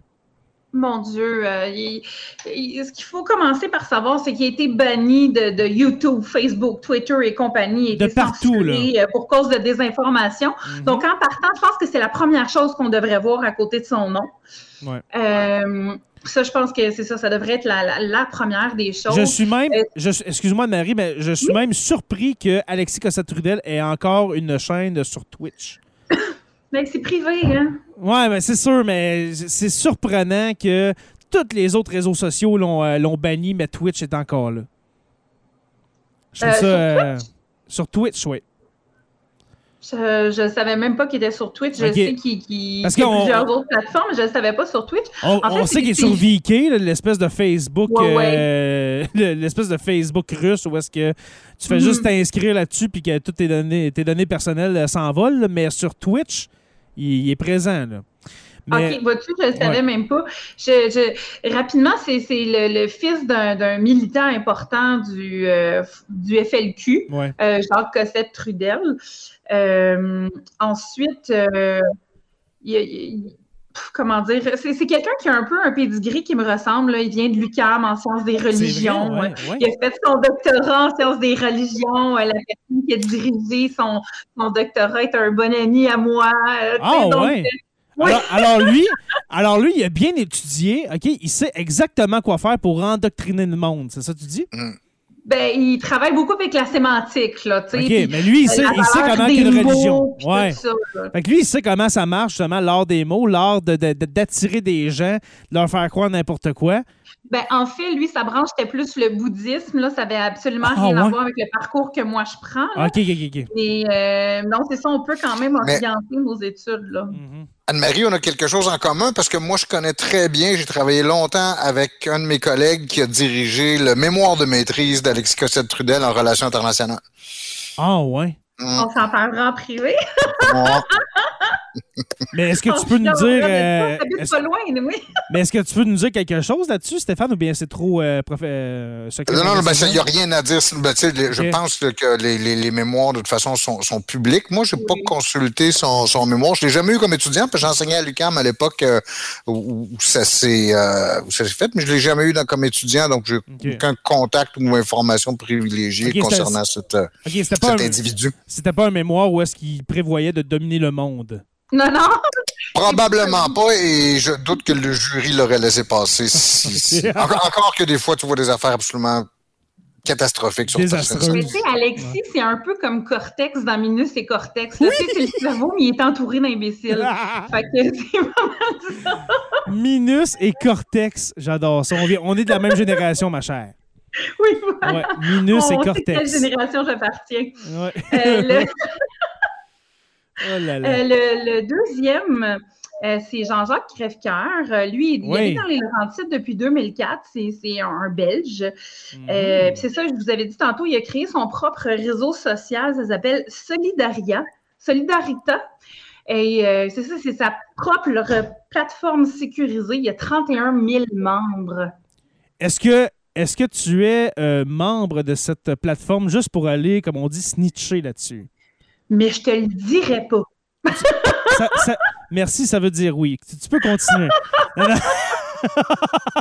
non, non, c'est une blague. Mais OK, il a son propre réseau social, parfait. Alors, pour mieux contrôler ses oies, faire une belle chambre d'écho bien étanche. Mais en fait, c'est que ces deux personnes-là, puis pas que eux, là, mais il y en a plein dans le mouvement complotiste, si je puis dire, dans les mhm. gens qui adhèrent aux théories du complot, qui poussent un peu la patente un peu trop loin et qui, justement, ça se rapporte euh, à une structure complètement sectaire qui est de séparer les gens de leur milieu de vie naturel et d'inculquer une nouvelle pensée, une nouvelle façon de vivre avec des nouvelles personnes dans leur entourage. Puis la vérité ne passe que par un chemin par le nôtre. C'est vraiment une définition d'une secte que tu viens de nous donner là. Et ou d'une structure euh, d'adepte de théorie du complot là, au choix. Mais ça, c'était ma partie euh, pandémie à moi. Là, euh. Ça, c'est vraiment ce qui m'a marqué au niveau de la pandémie. C'est l'espèce de montée en puissance de micro-sectes, puis certaines qui ont pris le dessus ou qui ont avalé d'autres et qui mhm. sont devenues des gens qui sont extrêmement riches maintenant. Parce qu'en 2020, on peut dire que qu'est-ce qui a marqué un peu la complosphère, euh, les mouvements, le, mouvement anti-mesures sanitaires, je vais le dire comme ça, c'était plus la Fondation pour les droits et libertés du peuple, mais elle, a, perdu des, elle, a perdu des plumes pendant le pendant 2021. Est-ce que je me trompe? Il me semble que c'est pas mal les has-been des complotistes. Oui, mais en même temps, il y en a qui, ont, qui en ont absorbé d'autres. Ouais. Donc, euh, puis il y a des gens qui étaient là qui, oui, oui, c'est vrai qu'ils en ont perdu en chemin, mais en même temps, ils en ont radicalisé beaucoup. Ouais. Donc, je sais pas le ratio, là, si c'est vraiment si positif dans le fond. Là. Alors, les deux big shots, je peux dire qu'il faut surveiller pour 2022, qui ont marqué 2021, Alexis Cossette-Trudel et Jean-Jacques Crèvecoeur. Oui, entre autres, oui. C'est ton dernier mot. Oui. Parfait, d'accord. merci, ma chère. Merci, ma chère, pour euh, ce cet énoncé, la bonne nouvelle TVA, la bonne nouvelle complotiste euh, de, de 2021. Euh, pour la pandémie, qu'est-ce qui vous a marqué, les gars, vous, euh, de cette pandémie-là? Moi, c'est plus des, choses cocasses. Mais qu'est-ce qui vous a marqué de la pandémie? Est-ce que c'est rendu tellement intériorisant en, dedans de vous que ça vous fait plus, rien, cette pandémie-là? Ou bien, Joe, t'as as, l'air dubitatif, mon cher? Ben, en fait, euh, j'ai l'impression que c'est une, roue qui tourne. Je sais pas si vous avez vu, j'ai publié un beau petit mime qui l'explique bien. C'est une voiture dans un tunnel, puis en sortant du tunnel, dit Yeah, on est sorti, puis le tunnel il recommence, puis c'est comme un cercle infini. Oh, c'est un peu ça, c'est que dans le fond, c'est le, on recommence toujours la même affaire. Fait que c'est comme cyclique. Ça va bien, ça va bien, ça va bien, pouf, ça va mal, ça recommence à bien aller, ouf, ça va. Tu sais, c'est toujours comme ça. Mhm. Ça va être de même encore, à mon avis, pendant un certain temps ce que je trouve plate, c'est que malgré tout ce qu'on fait, tout ce qu'on dit, il y a toujours un, un noyau d'irréductibles qui ralentissent le groupe. Puis c'est un peu à cause de ça qu'on est présentement dans le trouble parce que plus la population va être vaccinée, plus la population va faire attention, moins le virus va se propager, puis plus vite on va pas retourner, puis je vais dire, à une vie normale entre parenthèses, mais le problème est toujours là. Fait que tant et aussi longtemps qu'il y en a qui vont étirer ça, ça va s'étirer. Puis le problème, c'est qu'il y en a, comme Anne-Marie disait tantôt, qui en profitent financièrement. C'est payant d'étirer la pandémie, autant politiquement que monétairement. Fait qu'il y a des gens présentement qui ont intérêt à ce que ça continue pour rester, je vais dire, pertinents, même s'ils ne sont pas, mais rester pertinents dans leur dans leur créneau parce que sinon ils vont tomber dans l'oubli. Puis c'est ce que ces gens-là veulent pas, c'est des narcissiques. Ils veulent avoir le, tout le spotlight pour eux, fait qu'ils ont besoin que ça continue. Fait que c'est sûr qu'ils vont faire la promotion de, de la dissidence ou de la division. C'est leur marque de commerce pour pouvoir continuer. Mm-hmm. Stéphane? Plusieurs réflexions là-dessus. Euh, euh, d'abord, je dirais, Jay aussi, le, Jonathan, je m'excuse, je, tiens, oui, c'est ces gens-là, les, les antivax retardent le groupe. C'est enrageant, puis c'est euh, inexcusable quelque part. Mais je pense que le véritable problème il est plus dans les écarts de vaccination entre les pays riches et les pays mhm. pauvres. on ne peut plus s'isoler, on ne peut plus vivre en autarcie.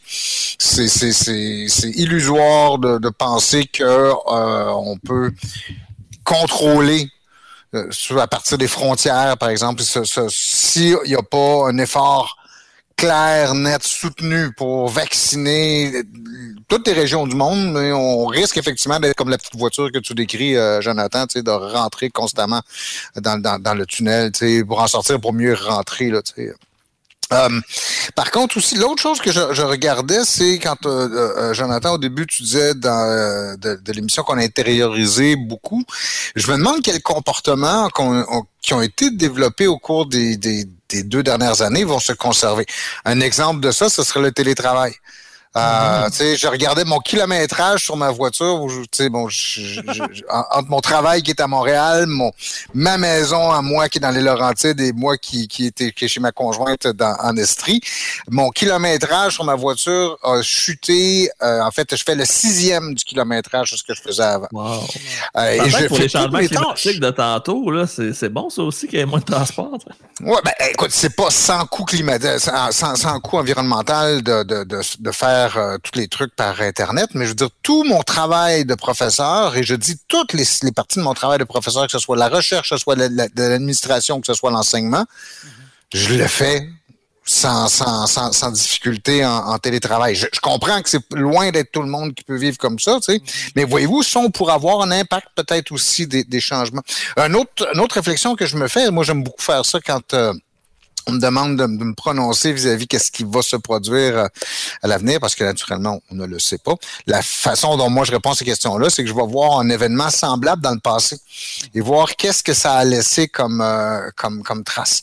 La, la grippe espagnole de 1919-1920 a laissé somme toute très peu de souvenirs euh, on n'a pas, quand on regarde par exemple les, les causes du marasme des années 20, des années 30 qui aboutit à la Deuxième Guerre mondiale, la montée des, des fascismes en, Europe, des ultranationalismes, la montée du, de, de, tous les gouvernements autoritaires finalement, mm-hmm. on met des causes économiques, euh, on, on, évoque euh, donc des, les impacts de la Première Guerre mondiale, tout ça, mais la, la pandémie de 1919-1920, elle n'est pas n'est pas mentionné dans la liste. Donc, en fait, on, a été, on l'a oublié très rapidement. Ça a été tellement meurtrier comme grippe, justement, puis on n'en parle quasiment pas ça a mis fin à la Première Guerre mondiale. C'est quand même particulier qu'on l'oublie, mais c'est une des principales causes de la fin de la Première Guerre mondiale. Probablement ça a contribué à épuiser les belligérants. Oui, c'est vrai. Mais on n'en parle jamais, tu sais, ça a disparu. Et tu sais, je me dis, est-ce qu'on va revenir dans une forme... C'est sûr qu'on va avoir une, normalité euh, euh, différente, mais est-ce que ça va rapidement, on va rapidement l'oublier, tu sais? Par exemple, aussi, ça, ça, me fascine de voir que tous les, les complotistes de l'époque, des, de, de, de, la, grippe espagnole, parce qu'il y en avait. Il y avait des masques slackers qu'on appelait, des gens qui s'opposaient à la, au port du masque. Euh, les églises refusaient de suspendre les, les, les, services religieux, ce qui contribuait à diffuser le, le, virus, tout ça. Tu sais. Mm-hmm. Tout ça, pouf, c'est parti dans, dans la, la, la, poubelle de l'histoire. Ah ouais. Dernière considération là-dessus aussi, je reviens sur la discussion euh, tantôt, ce qu'Anne-Marie euh, disait, quand on parlait des, des, des, complotistes aussi, on est l'année 2021 a revu les premiers efforts pour tenter de contrôler ça. Et contrôler ce truc-là dans un contexte où tu dis ben, que la, la, la liberté d'expression est cruciale, et j'ai entendu encore, j'entendais il y a quelques jours dans un autre, euh, euh, un autre euh, balado quelqu'un qui défendait une position extrême sur la liberté d'expression puis qu'il fallait absolument laisser ces gens-là s'exprimer. C'est, c'est, il va falloir trouver quelque chose à un moment donné où il va falloir réfléchir beaucoup sur la notion de liberté d'expression puis comment contrôler effectivement des, discours qui ont des effets négatifs. C'est puis il va falloir le faire. c'est inévitable. C'est un sujet qu'on n'a pas mentionné aussi qui est passé euh, euh, tantôt dans, les aspects sociaux. C'est tout le débat qu'on a actuellement sur la liberté académique. Euh, bon, au Québec, il y, a, une espèce de consensus là-dessus, mais ça, au Canada anglais, c'est un débat profond qui a lieu. Mm-hmm. C'est vrai à vérifier avec le degré de dangerosité des propos versus euh, la liberté d'expression, mais qui décide si c'est dangereux ou non pour certains, c'est une illumination, et pour d'autres, ça va être bon, mais tu veux juste subdiviser euh, la population, puis tes conseils pour être médicalement dangereux. Fait que, tu sais, la limite, elle est où? Mm. La barrière, elle est où? Je pense que oui, en effet, il faudrait se pencher sur la question, mais euh, tu sais, avoir des être capable d'avoir des experts à l'appui, là, pas juste euh, hmm. Je donnais un cours cette session-ci sur la, notion de sécurité, puis entre autres, une des questions qu'on pose, c'est qui détermine que quelque chose est dangereux? Mm-hmm. il, y a, des choses qui sont évidentes, vous allez me dire, mais dans la grande majorité des cas, tu sais, c'est pas si clair que ça. C'est vrai, c'est vrai. Mm. Ben, moi, je suis pour la liberté d'expression, mais quand c'est rendu que certains utilisent cette liberté-là justement pour enlever des. dans, un, dans un intérêt pécunier, justement, d'aller chercher de l'argent à des. de l'argent des gens, justement, qui croient en des, euh, en, des complètement folles, comme on parlait tantôt du détachement de l'âme. Tout. Moi, je suis prêt à entendre, admettons, euh, à une émission comme tout le monde en parle, quelqu'un qui vient nous parler de, de la COVID-19, mais qui est contrairement, qui est à l'exact opposé de ce qu'on entend aujourd'hui j'ai pas de problème, amène des preuves. C'est juste ça, pas dire croyez-moi sur parole ou etc. Moi, je, cherche juste des, preuves, là. Tu sais, fait que c'est juste ça. Euh, côté de la pandémie, moi, ce qui m'a fait rire, tantôt, je vais dire, euh, tu sais, pour finir sur une note euh, plus, plus douce, moi, ce qui m'a fait rire en 2021 avec la pandémie, c'est la loto, la loto-vaccin. Quand, pour encourager les gens on, a, mis sur pied une loto où est-ce qu'on on, a dit aux gens si vous êtes vacciné, eh bien, vous allez gagner euh, certains prix. Ça, ça je pense, 100 000 200 000 1 million. Hein, le, Grand Prix qui était, qui était 1 ou 2 millions de dollars. Des bourses d'études aussi. Des bourses hein. d'études, c'est vrai. Mais ça, c'est pas si mal. Je trouve que c'est un beau, beau prix d'offrir des bourses d'études. Ben, ça, c'est vrai. Mais quand tu es rendu que tu essaies d'aller chercher les gens à se faire vacciner, garde, ta santé, tu t'en fous, là, mais gars, hey, tu peux gagner de l'argent. Le pire, c'est que ça a marché, hein, j'en connais beaucoup. Oui, ben, mais c'est triste. Je connais des gens qui ont été se faire vacciner juste pour être dans le tirage. Oui, juste pour être dans un tirage pour, avoir la chance de gagner 100 000 Ta Ma santé, c'est pas grave. Hey, 100 000 ça, ça m'intéresse, par exemple. Comment vous avez trouvé ça, vous autres, la loto, euh, vaccin Moi, je, riais, mais en même temps, je riais jaune, là, de voir qu'on. C'est quelque chose, là ça résume un peu la stratégie de la CAQ pour gérer la pandémie. Hein? C'est les sondages, puis les boîtes de com qui décident. Puis la boîte de com a dit que c'était une bonne idée de faire un tirage. Fait que faites un tirage, ça va être bon pour, pour tout le monde. Fait que c'est un peu ça. Quand tu as un gouvernement qui n'est pas proactif, qui est réactif, ça donne des idées broche à foin comme ça, tout simplement. mais, mais Joe l'a dit, ça a donné des résultats. Et... Ouais. Ça, c'est ça, c'est ça le but. C'est plate que ce soit ça qui fasse avancer certaines personnes qui sont, je pense, assez peu nombreux. On ne sait pas combien ont réagi à ce stimuli-là. Mm-hmm. Mais bon, s'il y a certaines personnes qui ont besoin de ça, c'est ben, pour une fois qu'il y a une loto qui se fait au Québec qui va être gagnée au Québec, pourquoi En Ontario, dans l'Ouest, ça va être Ben, vois-tu que ça soit gagné en Afrique ou en. On parlait d'Haïti tantôt, j'aurais été bien à l'aise avec ça. Mm. Ouais. voilà. Euh, avant, de, avant de se laisser, hein, parce qu'on arrive vers la fin de cet épisode, j'aimerais que, comme, euh, comme l'année dernière, on a parlé des disparus. Euh, les gens qui nous ont, qui nous ont quittés pendant l'année 2021, est-ce que vous en avez euh, comme ça qui vous viennent une personne qui est décédée en 2021 de la communauté artistique, scientifique, etc. Le, 25. oui, parlons, parlons-en. Le 25 décembre, Anne-Marie, parle-nous de, de Jean-Marc Vallée. Moi, ça m'a complètement jeté à terre, ça. 58 ans. Vallée, qui est un monument. Du cinéma québécois. Je ne sais pas si on sait maintenant de, quoi il est décédé. Une crise cardiaque. C'est. Euh, un arrêt cardio-respiratoire. C'est un monument, là. Donc, euh, donc c'est sûr que ça donne, euh, ça donne un, coup, là. Puis, moi, ça a l'air niaiseux, mais il y a Jean-Marc Vallée, puis il y a aussi Michel Louvain qui m'a beaucoup marqué euh, parce que j'avais lu un truc de ma grand-mère que ma grand-mère avait écrit ma mamie que j'ai jamais connue. Puis euh, mon grand-père lui avait payé un billet pour aller euh, voir Michel Louvain. Elle s'était habillée en bleu pour que si y a la dame en bleu qui puisse la spotter, tu sais. Mais il devait être 45 là, à s'habiller en bleu pour ça. mais, voilà, c'est ça, ça m'a beaucoup, beaucoup marqué. Mais je te dirais que Jean-Marc Vallée, ça, ça donnait un méchant coup. Puis, tu sais, si on regarde sur les réseaux sociaux, ça spécule tellement, là. Puis, je trouve que c'est des gens qui, qui spéculent en mal sur son décès. Puis, euh, ben voilà. C'est euh, triste parce que son, son fils lui-même qui était présent l'a dit, c'est un malaise qu'il a eu et qu'il l'a emporté. Euh, alors, un malaise cardiaque, malaise, euh, tu sais, on sait, on sait pas. Joe, tu parlais d'un malaise cardiaque? Ben, c'est ce que moi j'avais lu, arrêt cardio-respiratoire, probablement, c'est une spéculation, ah, mais ce que j'ai interprété, c'est quelqu'un peut-être a fait un effort soutenu, le cœur arrêté, puis c'est aussi, aussi rapide que ça. Peu importe, peu importe, c'est ça. ouais, c'est ça, mais c'est quelque chose qui tourne autour de. Pour ceux qui se demandent, Jean-Marc euh, Jean Vallée, qui était-il Qu'est-ce qu'il a réalisé?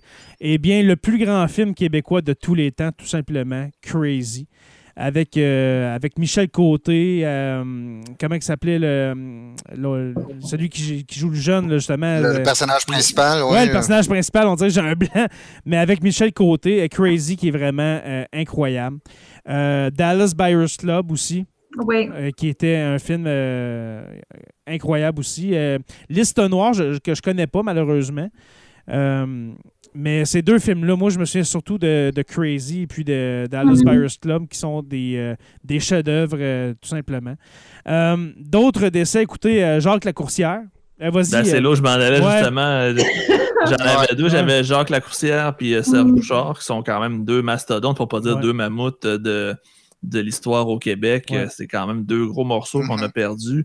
Puis mm-hmm. c'est des gens qui vont avoir permis de démocratiser justement l'histoire, d'ouvrir l'histoire, puis de la, la simplifier pour la rendre accessible. C'était des vulgarisateurs hors pair. Encore aujourd'hui, après quasiment 30 ans, Épopée en Amérique est encore écouté dans toutes les classes secondaires.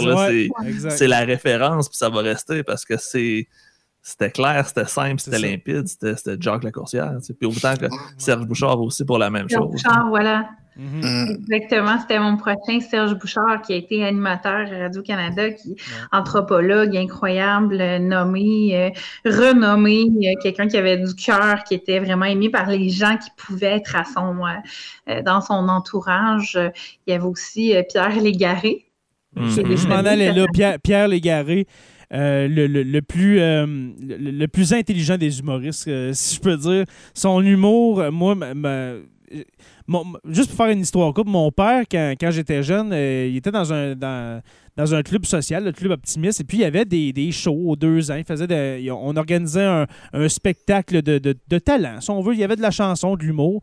Et puis, moi, euh, il y, avait quelqu'un dans, dans, ce, dans, ce, club optimiste-là qui imitait Pierre Légaré à la perfection. Moi, je me souviens, j'avais à peu près 6-7 ans. Là, puis là, j'essayais de l'imiter avec ma voix de petit gars de 6-7 ans. Là, puis là, je comprends pas le monde. non, tu je, je, me rappelle, là, c'est ça, je me rappelle de ça, de, de, de, de l'humour de Pierre Légaré. C'était euh, absolument fantastique. Absolument fantastique. Euh, René Martel, dans le mois de décembre. Hein? Oui. Euh, malheureusement, ça, a été un coup, ça aussi, pour, pour le milieu artistique. René Martel, qui, qui venait de sortir d'un cancer. Et puis. qui venait de sortir d'un cancer et puis qui a été, qui a été emporté. euh, au, mois de janvier, James Richard, euh, Richard Cross, ouais, c'est un, un, pas pire jeu, de mots, ça. Euh, un pas pire James Richard Cross, qui était le, fameux otage, si on veut, pendant la, pendant la crise d'octobre, en 1970, qui est décédé le 6 janvier. John Gomery, de la commission Gomery, hein, le scandale des, des, commandites, si je me souviens bien, mm-hmm. qui est décédé le 18 mai. Et puis, il y en a d'autres. Michel Nadeau. Euh, Michel Giroir, le 10 avril. Michel, Michel Giroir, moi, que je trouvais très sympathique. Euh, surtout, euh, qui était surtout actif dans les années 90, ben, plus que ça, mais mettons 90, 2000, 2010, mais qui allait tout le temps faire des chroniques avec son petit chien. Je sais pas si vous vous en souvenez, là. Il y, a, il tout le temps son petit chien, puis là, il parlait de showbiz québécois. Il était vraiment très sympathique, Michel Giroir. Euh, qui est décédé malheureusement, et puis euh, plusieurs autres. Euh, mais, Gérard Poirier, entre autres. Oui, Gérard Poirier. Dans, une pile, et plouf, compagnie. Oui, Raymond Lévesque, qu'on a dit tantôt. Alors, il y a eu plusieurs disparus. Je me souviens, pour finir l'épisode, je me souviens d'un. J'étais dans un autre podcast dans le temps qui s'appelait Maillé Côte, et puis c'était l'année justement où est-ce qu'il y avait eu tellement de, morts, de, de, décès dans la communauté artistique euh, en 2017, je crois, l'année où est-ce que Carrie Fisher est décédée, celle qui jouait Leia dans Star Wars, il y en avait eu une euh, incroyablement, mais c'est sûr qu'on a euh, cette année qu'on a remarqué. Alors voilà. C'était tout pour ce Bye Bye 2021. J'espère que vous avez apprécié. Ceux qui se sont rendus jusqu'à la fin, quasiment deux heures, deux heures de, de Bye Bye. Alors merci d'avoir écouté euh, notre revue de l'année, merci d'avoir, d'avoir écouté Sur la Terre des Hommes cette année. On peut vous dire que nous allons être de retour en 2022 pour euh, une septième saison. Et puis, 2022 euh, qui est dans quelques heures. Qui est dans quelques... Tout dépendant, hein? Tout, tout Oh, uh, by the way, vous avez oublié de me souhaiter bon anniversaire. Hein? Oui, c'est vrai, bon anniversaire. 31 décembre. Euh, oui, 31 oh, décembre. Ben, bonne fête, mon frère. non, je le rappelle, j'ai pris l'habitude de le rappeler aux gens parce que pour une raison mystérieuse, le 31 décembre n'est pas une euh, journée où on a tendance à célébrer des anniversaires. Tes parents essayaient que tu sois le bébé de l'année, puis... Ah, écoute, ma mère, a, ma mère a carrément... Ouais, c'est ça, mais euh, elle aurait voulu se retenir un peu, mais elle, elle a même dû falsifier mon baptistère. En fait, elle a fait ça probablement que je rentre plus vite à l'école. Mais je suis pendant jusqu'à l'âge de 11 ans, j'étais euh, convaincu que j'étais une balance et pas un capricorne. Ah! ça a changé complètement ta destinée. Ben ouais, je serais. C'est tout un choc hein, d'apprendre que. Puis en fait, j'ai en fait on change. J'ai changé de signe une troisième fois dans ma vie. Je pense que je suis devenu Sagittaire quand j'ai fait des cours d'astronomie. J'ai appris que le Soleil était dans la constellation du Sagittaire le, jour de ma naissance. Fait que là, tu sais plus comment tu te sens le matin, quel horoscope tu dois regarder. T'es tout mélangé. Ben, ce que je fais, c'est que je prends, j'ai lu les trois puis je choisis le meilleur. Ouais, oh, comme, nous, comme nous tous, comme nous tous. merci, euh, merci beaucoup. Euh, mon cher Jonathan Saint-Pierre, dit le prof, pour cette année 2021 euh, rocambolesque. C'était toute une année, hein? Mm. Oui, vraiment. Euh, au-dessus de 50 épisodes pour 2021 euh, pour Sur la Terre des Hommes. Beaucoup de, beaucoup de sujets. et puis, on va vous revenir l'année prochaine avec avec d'autres, d'autres sujets aussi fous les, les, uns que les autres. Et puis, bien sûr, notre épisode 200 qui s'en vient euh, très rapidement, mon cher Jonathan. Ah, que tu réfléchis à quelque chose. Ben non, c'est, quand même dans 27 épisodes, 28 épisodes, on a le temps, on a le temps en masse. Et on a fait euh, quoi, 55 cette année? Là? À peu près 50, ouais, 50-55 épisodes, ça a été n'importe quoi. C'est, dans six mois, c'est cet été. Oui, c'est, cet été, on va fêter notre 200e euh, en se rencontrant pour la troisième fois. Hein? ouais, parce que moi puis Joe, euh, on se parle à toutes les semaines, mais on s'est vu en vrai deux, trois fois. Fait que ça fait en sorte quand on se voit, on, on se connaît pas, puis on est tous gênés, puis on s'en va. Euh... au, revoir, monsieur. Et puis le pire, c'est que Joe, là, il est grand. On le voit pas à l'écran, mais c'est quand même un grand bonhomme. Puis moi, je suis 5 et 9. Fait quand, quand on est en vrai, je, lève un peu les yeux pour y, parler. Euh... voilà. J'étais intimidant. Toute une pièce d'homme, faut-il le rappeler. Alors, merci beaucoup, Jonathan Saint-Pierre, dit le prof. c'est un plaisir, Jay. Toujours un plaisir d'être jasé. Oui, voilà. Alors, euh, euh, professeur Roussel, Stéphane, merci de t'être joint à nous pendant l'année 2021. Ben, merci, merci de l'invitation. Merci de m'avoir euh, aussi régulièrement que, que ça. Hein. Oui, tu es notre découverte 2021 avec, avec ma chère Anne-Marie, bien sûr. Voilà. On a deux découvertes et puis on les a avec nous ce soir. Alors, merci Stéphane. Merci Anne-Marie. Euh, Anne-Marie qu'on a, euh, qu'on a vu cette année, justement, avec des épisodes comme euh, le Jésus historique, le Jésus mythique. le Jésus de Pâques. Le Jésus de Pâques. Le Jésus de Pâques. on a aussi parlé, on t'a entendu dans les épisodes sur les témoins de Jéhovah avec mm. Mathieu, hein, qui est venu nous parler. Euh, alors, quelques épisodes comme ça où est-ce qu'on a pu entendre la voix délicieuse d'Anne-Marie Machard. Sans compter sa, sa présence euh, chez les candidats du Bloc québécois pendant l'élection provinciale. Oui, c'est vrai. C'est vrai. C'est Notre informatrice euh, aux sources. Oui, faut-il le rappeler que j'ai fait une carte de presse sur Word à Anne-Marie et puis elle a passé. oui, ça a fonctionné. Ouais. Oui, il s'en foutait royalement. Ouais, membre de la presse euh, sur la Terre des Hommes. Oh, tu peux passer, vas-y. oui, j'étais à la table des, des journalistes toutes. C'était super drôle. Là. Je me suis fait des amis. C'est super. Euh, pour terminer, merci à nos patrons, ceux qui se sont joints à nous euh, pendant l'année 2021. Merci beaucoup. J'espère qu'on ne vous déçoit pas. J'espère qu'on vous fournit assez de stocks exclusifs euh, à votre goût, que ce soit les Historiarums qu'on essaie d'en faire un par mois au moins. que ce soit les, les, épisodes radio que Joe fait une fois de temps en temps. Cet été, il y a eu, je crois, six épisodes de, radio, six chroniques, mm-hmm. Joe. Ouais, ouais. Et puis euh, les miennes euh, sur les ondes du FM 93.1 dans mon coin de dans mon coin de pays, on est je suis rendu je pense à 28 euh, chroniques, c'est vraiment rendu n'importe quoi. Alors j'espère que vous êtes satisfait avec ça et puis bien sûr, on essaie de, vous en fournir le plus possible. en même temps de vous donner les épisodes en avance, hein, en avance sur les autres. Alors merci, merci beaucoup les patrons d'être avec nous. Merci aux abonnés de suivre Sur la Terre des Hommes. Euh, un événement, pour terminer, un événement qui s'est passé cette année, c'est bien sûr la migration de Sur la Terre des Hommes. On est passé de podcast.com à euh, indépendant. Hein. Nous avons euh, appris à voler. On s'est planté une coupe de fois, mais on s'en vient bien. On vole tranquillement. Alors, voilà. Alors, merci à Martin Godette pour pour euh, son soutien, pour euh, nous avoir hébergés pendant près de deux ans et demi. Merci beaucoup, merci beaucoup à toi, Martin, de, ça. Et puis, euh, merci de m'avoir laissé partir. D'abord, il n'y avait pas le choix. Alors, merci beaucoup. Merci aux abonnés de suivre Sur la Terre des Hommes podcast. Nous sommes disponibles sur Apple Podcasts, Spotify, Google Podcasts et YouTube au Sur la Terre des Hommes podcast. Merci à nos patrons, les curieux, les stagiaires, euh, historiens, érudits et orateurs. Euh, construction avec un S, euh, Rivard de Rouen-Noranda. Et puis, bien sûr, je me souviens.org, qui, qui est dirigé de main de maître par Alexandrine et Marina. Alors, merci à vous, les filles, d'avoir joint sur la Terre des Hommes cette année.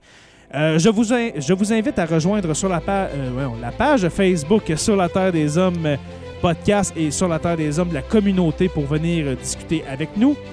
Euh, allez visiter notre site web, le sur la terre des hommes podcast.ca, afin de retrouver tous nos épisodes et euh, beaucoup plus. Et puis, n'oubliez pas qu'à tous les jours, nous écrivons l'histoire. Et puis, on se revoit dans quelques semaines pour un autre épisode de Sur la Terre des Hommes. Bonne année! Bonne année!